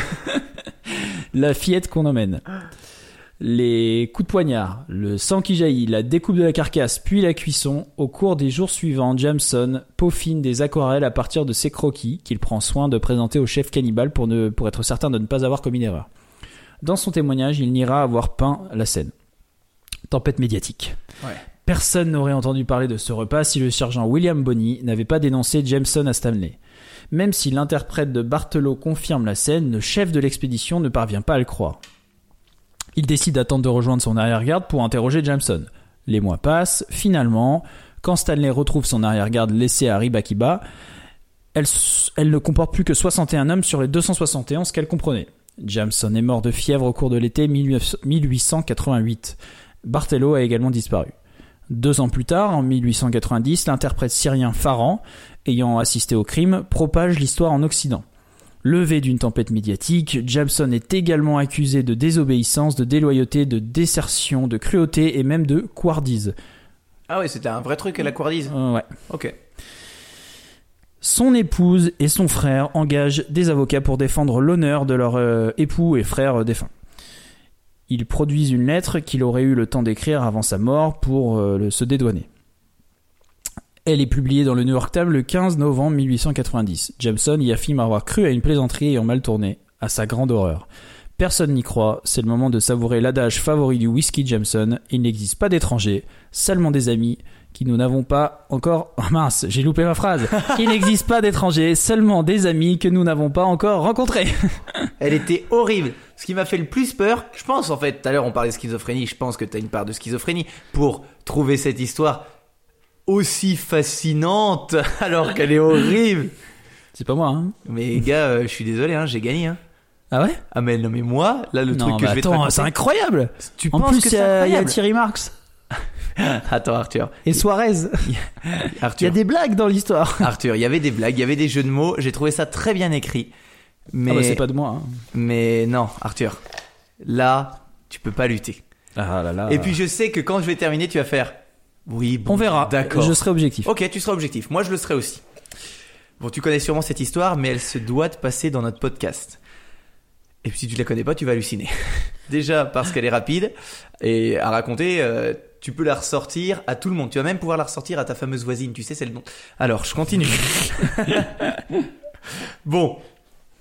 Euh, elle est incroyable parce qu'elle va rassembler un ensemble de choses qui statistiquement ont le moins de chances de se produire. Ok. Bon, que tu crois au hasard ou non, ça va te retourner le cerveau. Né aux États-Unis le 19 août 1939, les jumeaux, Jim sont séparés dès leur naissance, placés dans un orphelinat, puis adoptés séparément par deux familles qui ne se connaissent pas, les Lewis et les Springer. Tous deux ignorent respectivement l'existence du frère jusqu'en 79, date à laquelle ils se retrouvent pour la première fois après avoir fait la demande. Durant 40 ans, ils ne se sont jamais rencontrés, ne se sont techniquement jamais croisés, et s'ils l'ont fait, ils ne se sont pas, pas parlé, ils sont pas rentrés en contact, et n'ont jamais communiqué, d'aucune façon. Est-ce que tu crois qu'il y a un lien invisible entre les jumeaux? Franchement, non. Ah ouais? Non, moi je me dis que, évidemment, vu que t'es jumeau, t'as des prédispositions à aimer ou à faire un peu la même chose ou potentiellement avoir un parcours de vie un peu identique. Dû à ces prédispositions, peut-être, gé- génétiques. Mais après, j'ai vraiment du mal à me dire que. euh, voilà. Je parie que je te fais changer d'avis. Ok. Bon, malgré le fait qu'ils aient grandi sans se côtoyer, un mystérieux lien semble les unir. Tu vas être obligé de constater que Ils vont avoir là une copine qui, euh, qui a le même nom? Mais non, mais toi t'es bête. Oui.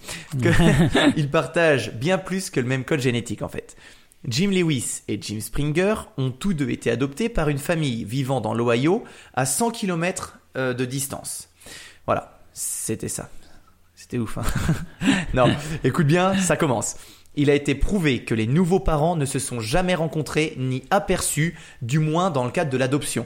Donc à aucun moment ils n'ont fait une réunion d'adoption en même temps, le même jour, même la même semaine, donc ils ne se sont pas croisés. Mais ils ont donné le même nom à leur fils, Jim. Bah, c'est déjà un bon début, parce que il n'y a pas 12 noms, il y en a plein. Non, puis c'est rare Jim aux États-Unis. Ok, alors toi tu commences à être comme ça, tu vas voir. Durant leur enfance, les deux familles ont adopté un chien pendant que les Jim étaient enfants, qu'ils ont tous les deux appelé Toy. Ouais, mais Toy c'est un nom de chien. Oui, mais encore une fois, je trouve que c'est les parents qui choisissent, c'est pas l'enfant. hein. Oui, mais c'est la similitude de leur vie, tu vas voir. C'est encore plus saisissant à l'âge adulte. Les deux Jim ont décidé de mener une carrière dans la police. Oui, mais tout le monde aux États-Unis veut faire la police. Donc, voilà. Suite à ça, ils ont tous les deux occupé le poste de shérif à temps partiel sans jamais se croiser. Ni que personne ne leur dise Eh, mais tu ressembles grave à un autre Jim qui est, qui est shérif. Personne, ça n'est jamais arrivé. Mais il y a des, si- des similitudes même dans leurs habitudes, car les deux hommes fument les mêmes cigarettes, des Salem, boivent les mêmes bières, des Miller Lite, conduisent la même voiture, Très mauvais une choix. Chevrolet, et adorent le bricolage. Ok, pour l'instant, ok, ça fait pas mal, mais c'est pas ouf. Tu peux encore te dire. euh, Oui, c'est y a voilà. rien d'incroyable pour l'instant. Creusons encore plus. Les deux jumeaux Jim se sont tous les deux mariés et ont tous les deux divorcé de leur première femme, puis se sont remariés. Pas mal. Allons encore un peu plus loin. Ils ont chacun épousé en première noce une femme nommée Linda. Tous les deux, une chance sur mille. Puis, à leur second mariage, une femme nommée Betty. Ok. Une chance sur 12 milliards. T'en veux plus? Ils ont eu des enfants. Chacun a appelé leur fils aîné James Alan. non mais là, là, Oui, là c'est oui, dingue. c'est fou. Bon, t'en veux plus? Non, c'est bon, merci. Ok, bon, on s'arrête là alors. C'était pas dingue? Oui C'est hallucinant. Arthur. Arthur. T'as fini là? Oui, j'ai fini. Mais Bah, jumeaux, même nom, même nom de chien, même travail, même Non, mais- marque de tout, même nom de Oui. première femme, même nom de deuxième Alors- femme, même nom d'enfant. alors oui, c'est fou, mais alors. Un Américain qui boit de la Miller's Light, qui fume des clopes et qui roule en Chevrolet, il y en a beaucoup. Non, et qui ça, s'appelle Jim. C'est pas le plus notable. Et Arthur. encore une fois, et le choix, bon, ok, les enfants et les femmes, c'est fou, mais comme je te disais, la prédisposition fait que je pense qu'ils ont des goûts qui sont un petit peu ancrés dans leur. euh, voilà. Je vois ce que t'es en train de faire. Non. Je vois très bien. Non, non, Eh bien, Arthur, objectivement, je, je trouve que mon histoire est plus fun. ok. tu sais quoi? Attends, j'ai trop mal. Attends. je vais parler. Moi, j'espère que tu vas mourir. J'ai les agrafes qui tirent. Non, je trouve que mon histoire est plus originale. Mais pas du Tu- tout Mais tu rigoles On peut pas faire plus original que ça. Mais, Mais, tu sais pas du quoi tout, on en entend tout le temps de parler. on en- de la désinformation. Non. Les en- Français veulent savoir. On en que- entend tout le temps parler des jumeaux qui font la même Non. chose et qui n'ont pas grandi ensemble. que tu vas faire. Est-ce que tu savais que le whisky que t'achètes Jameson, son petit-fils, découper, c'est dégueulasse. Arthur. oui, à cause Les gens de, vont vomir à cause de toi. à cause du petit-fils du Très créateur bien. du whisky Donc, tu- Jameson. Tu, ne veux pas, euh, tu ne veux pas avouer. Donc ce qu'on va faire, c'est que le jour de la sortie, tu vas faire un sondage Ok. Et je reconnaîtrai. Je fais complètement confiance aux auditeurs. Si c'est toi qui gagne, c'est toi qui gagne. Et on est d'accord là-dessus. Si c'est l'histoire des jumeaux. Je c'est suis d'accord que c'est fou, mais encore une fois, c'est ne- une histoire de jumeaux. C'est une... Pourquoi tu essayes de me convaincre Ah, Enfin, t'as vu quelle mauvaise C'est personne une histoire de jumeaux Laisse les auditeurs décider. Comme Arrête. il y en a plein. Alors, t'as raconté l'histoire d'un gars qui fait du whisky et qui mange quelqu'un, c'est tout. Non, c'est. Espèce d'ordure. Bon, jingle, le saviez-vous? Ah, il faut que je prenne un doliprane. Vous le savez, Hagrid. Vous le savez, nous savons, c'est d'accord, j'y sais, j'y pensais. Oh, Vous savez, les, les Occidentaux sont appréciés partout à condition qu'ils y mettent un peu du leur. Ok, on compte sur vous, cher auditeur, ça va vous prendre eu 12 secondes. Allez sur... euh, Tu vas le mettre sur quoi, le, le- le truc? Bah, ce sera Facebook, je pense. Bah, mais je sais allez. pas faire, mais on verra. Allez sur Facebook, faites le, faites le petit, euh, le petit sondage et puis on verra laquelle des brèves vous a le plus plu. Euh, je commence très vite fait avec une petite, euh, un petit le saviez-vous pour les personnes qui nous rejoignent. Le saviez-vous, c'est juste une petite anecdote hyper rapide que vous pouvez dire à, votre euh, petit repas de famille la prochaine fois. Un truc qui claque. Moi, c'est en 356 avant Jésus-Christ. Tu vois, tout à l'heure, t'as parlé, t'en as parlé dans ta chronique de Noël de cette période. Mhm. Euh, le temple d'Artémis à Éphèse en Turquie, qui était d'ailleurs l'une des sept merveilles du monde. C'est vrai. Euh, bah, à ce moment-là, elle est incendiée. Le coupable est Hérostrate, qui avouera sous la torture qu'il l'a fait, et uniquement pour que son nom reste dans l'histoire. Le gars a brûlé une- la septième merveille Juste du pour monde, rester dans l'histoire. juste pour qu'on se dise son nom. Euh, bon, pour contrer ça, les Éphésiens interdiront de citer et d'écrire son nom, mais le mal était trop, est trop Ouais, important trop grand. et on le connaît toujours aujourd'hui. Ok. Allez à toi. Pas ouf ton histoire. Allez à moi. Mais déjà, mais toi tu fais même pas tes histoires, c'est c'est les étrangers qui t'envoient des histoires. Non, pas du tout. Il m'a, il m'a donné une, il m'a donné, il m'a dit tiens viens voir, va voir ce mec. Eh ben écoute, on a des auditeurs incroyables, c'est comme Écoute Arthur, je suis complètement d'accord avec toi. Moins on en fait. Euh, moi je vais te parler du tournage de La Passion du Christ et plus précisément euh, de Jim Caviezel qui est du coup l'acteur qui a joué Jésus. Ouais, il est cool ce film. hein. J'ai jamais vu. Ah non, il faut le regarder, il est trop bien. Ouais, j'ai jamais vu. Hum, il est dur. Est-ce que tu savais Enfin, ça a été. Enfin, d- déjà, je vais te dire, ça a été euh, un des tournages les plus éprouvants pour lui, et je vais te dire pourquoi. Est-ce que tu savais qu'il a été frappé par la foudre sur la croix? Pendant le tournage? Pendant le tournage Oh. Ouais. Il a été fouetté pour de vrai accidentellement. Mais bon, il a quand même été fouetté pour de là vrai, mais bon, voilà. C'est le pire figurant. Et ce qui lui causa des infections. Il s'est fait déboîter l'épaule. Il a souffert d'hypothermie, de coupures et d'écorchures.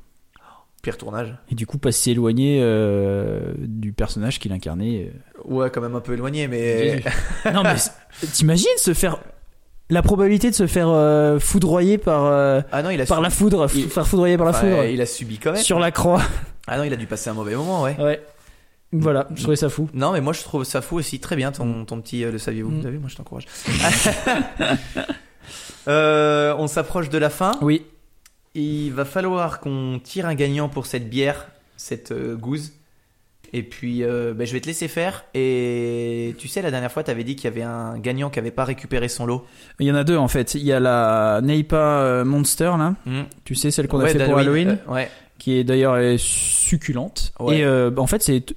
Et puis la, la Baltic Porter. Deux excellentes bières. On a Ah deux fois, on n'a pas Ah, de. J'adorais la Baltic Porter, celle qui était au, dans les fûts de C'est cognac. celle que tu avais choisie. Ouais, Ah, qui est de bien. la brasserie La Débauche. Eh ben, celle-ci, personne s'est. S'est, euh, Manifesté. manifesté. Et pareil pour euh, la bière d'Halloween, la Neipa là. Bon, bah ok. Monster of euh, Neipa. Bon, on va dire que c'est trop tard. Donc, ce que je te propose, c'est Oui, bah, on a, j'ai essayé de trouver les infos. Là, c'est trop Ouais. tard, c'est clair. hein. on fait un petit pack Ouais, avec ces pack deux bières exceptionnelles. Ouais. Pack de Noël et on l'envoie à un de nos Patreons. Ouais. On fait ça Ok. Ok, Un bah, je te hasard. laisse choisir euh, l'histoire. Donc, je te, tu veux que je te donne un numéro L'histoire. Le commentaire, tu veux dire Le commentaire, Oui, il faut que tu me donnes un numéro par contre. Alors, hop. Tac. Un petit, bien pour changer. Alors, on va mettre entre 1 et 100. 1 et 100, clac, généré. Et c'est le numéro 47. Alors, euh, cherche, cherche, cherche, cherche. 47, euh, 47, euh, un message du coup sur Apple Podcast d'ASC 3008. Un podcast qui fait du bien, on adore encore et toujours. Votre septième épisode nous a accompagnés sur les routes et a largement contribué à rendre le voyage plus agréable. Incredibilis fait maintenant partie de notre vie, vivement le prochain. Eh ben trop bien Trop bien. Bah, c'était une bonne idée de remonter un peu en arrière. euh. Tu vois? Ouais, très très bien. Vivant le prochain, ça c'était chapitre 7, t'imagines, il y en a eu quelques-uns depuis. Ouais, c'est clair, ça a été. J'espère vite. que cet auditeur écoute encore. En tout cas, euh, félicitations, tu viens de gagner euh, cette euh, Redis-nous le nom ASC 3008. Ok. Voilà, Contacte-nous sur Facebook, euh, qu'on prenne tes infos, qu'on les donne à Bironomie. Et puis, euh, et puis voilà. Donc, tu as gagné la Triple Fruit Goose euh, de la North Brewing Company. Une magnifique euh, Oh, goose Mais j'aimerais tellement saline en boire une, à là. 4,5 degrés d'alcool. C'est. Avec le Oumichou, c'est le truc le plus surprenant qu'on ait goûté grâce au Oui. podcast. Euh, Franchement, c'est trop bonne. Mais de toute façon, cette brasserie, elle fait vraiment, Ouais. des, euh, fait vraiment des bières ben. S'ils veulent nous envoyer quelques bières euh, qu'on en parle, c'est avec grand Ouais, plaisir. n'hésitez pas, les gars, n'hésitez pas. On Et va, du on- coup- on, va, on va faire un podcast anglais pour qu'il. Le tirage de. Le tirage. Ah ouais, du petit pack de Noël. Ouais, tiens, je vais te laisser appuyer sur la. ça va être à l'aveugle, donc il- c'est toi qui vas appuyer, que ça soit de manière complètement. Ok. T'appuies ici et ça va générer un numéro et on va choisir après le numéro. Vas-y. Le numéro. oh, numéro 10. Alors attends, il va falloir que je compte. 5, 6, 7, 8, 9, 10. Et c'est Hugo Mallet. Je sais pas si j'ai le droit de donner son nom. euh. Oui, si. Bon, il a gagné, tu peux Écoute nom. Hugo, Bon, félicitations. quand c'est les, les commentaires Facebook, on donne un nom. Hein. Et ouais, Hugo Mallet. Et puis il a rien fait de mal. Et je vais même donner son adresse. Donc Allez, Hugo- et son numéro de Allez, téléphone. je lui donne tout. Hugo, contacte-nous. Tu viens de gagner le méga pack de Noël. Merci beaucoup pour ton soutien. Euh, et puis voilà, récompensé. Bah, Et joyeux Noël, hein. et joyeux Noël. Bah voilà, c'est terminé. Je dois t'avouer que bah, on se rapproche des deux heures.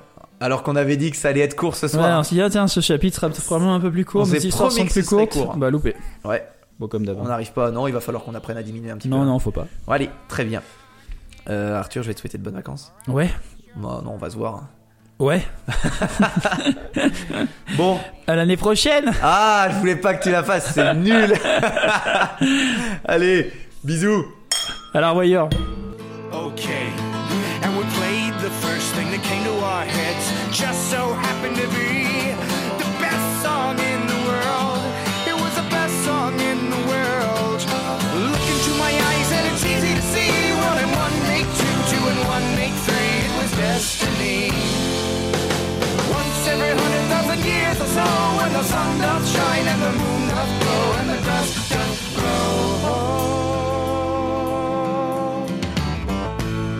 needless to say,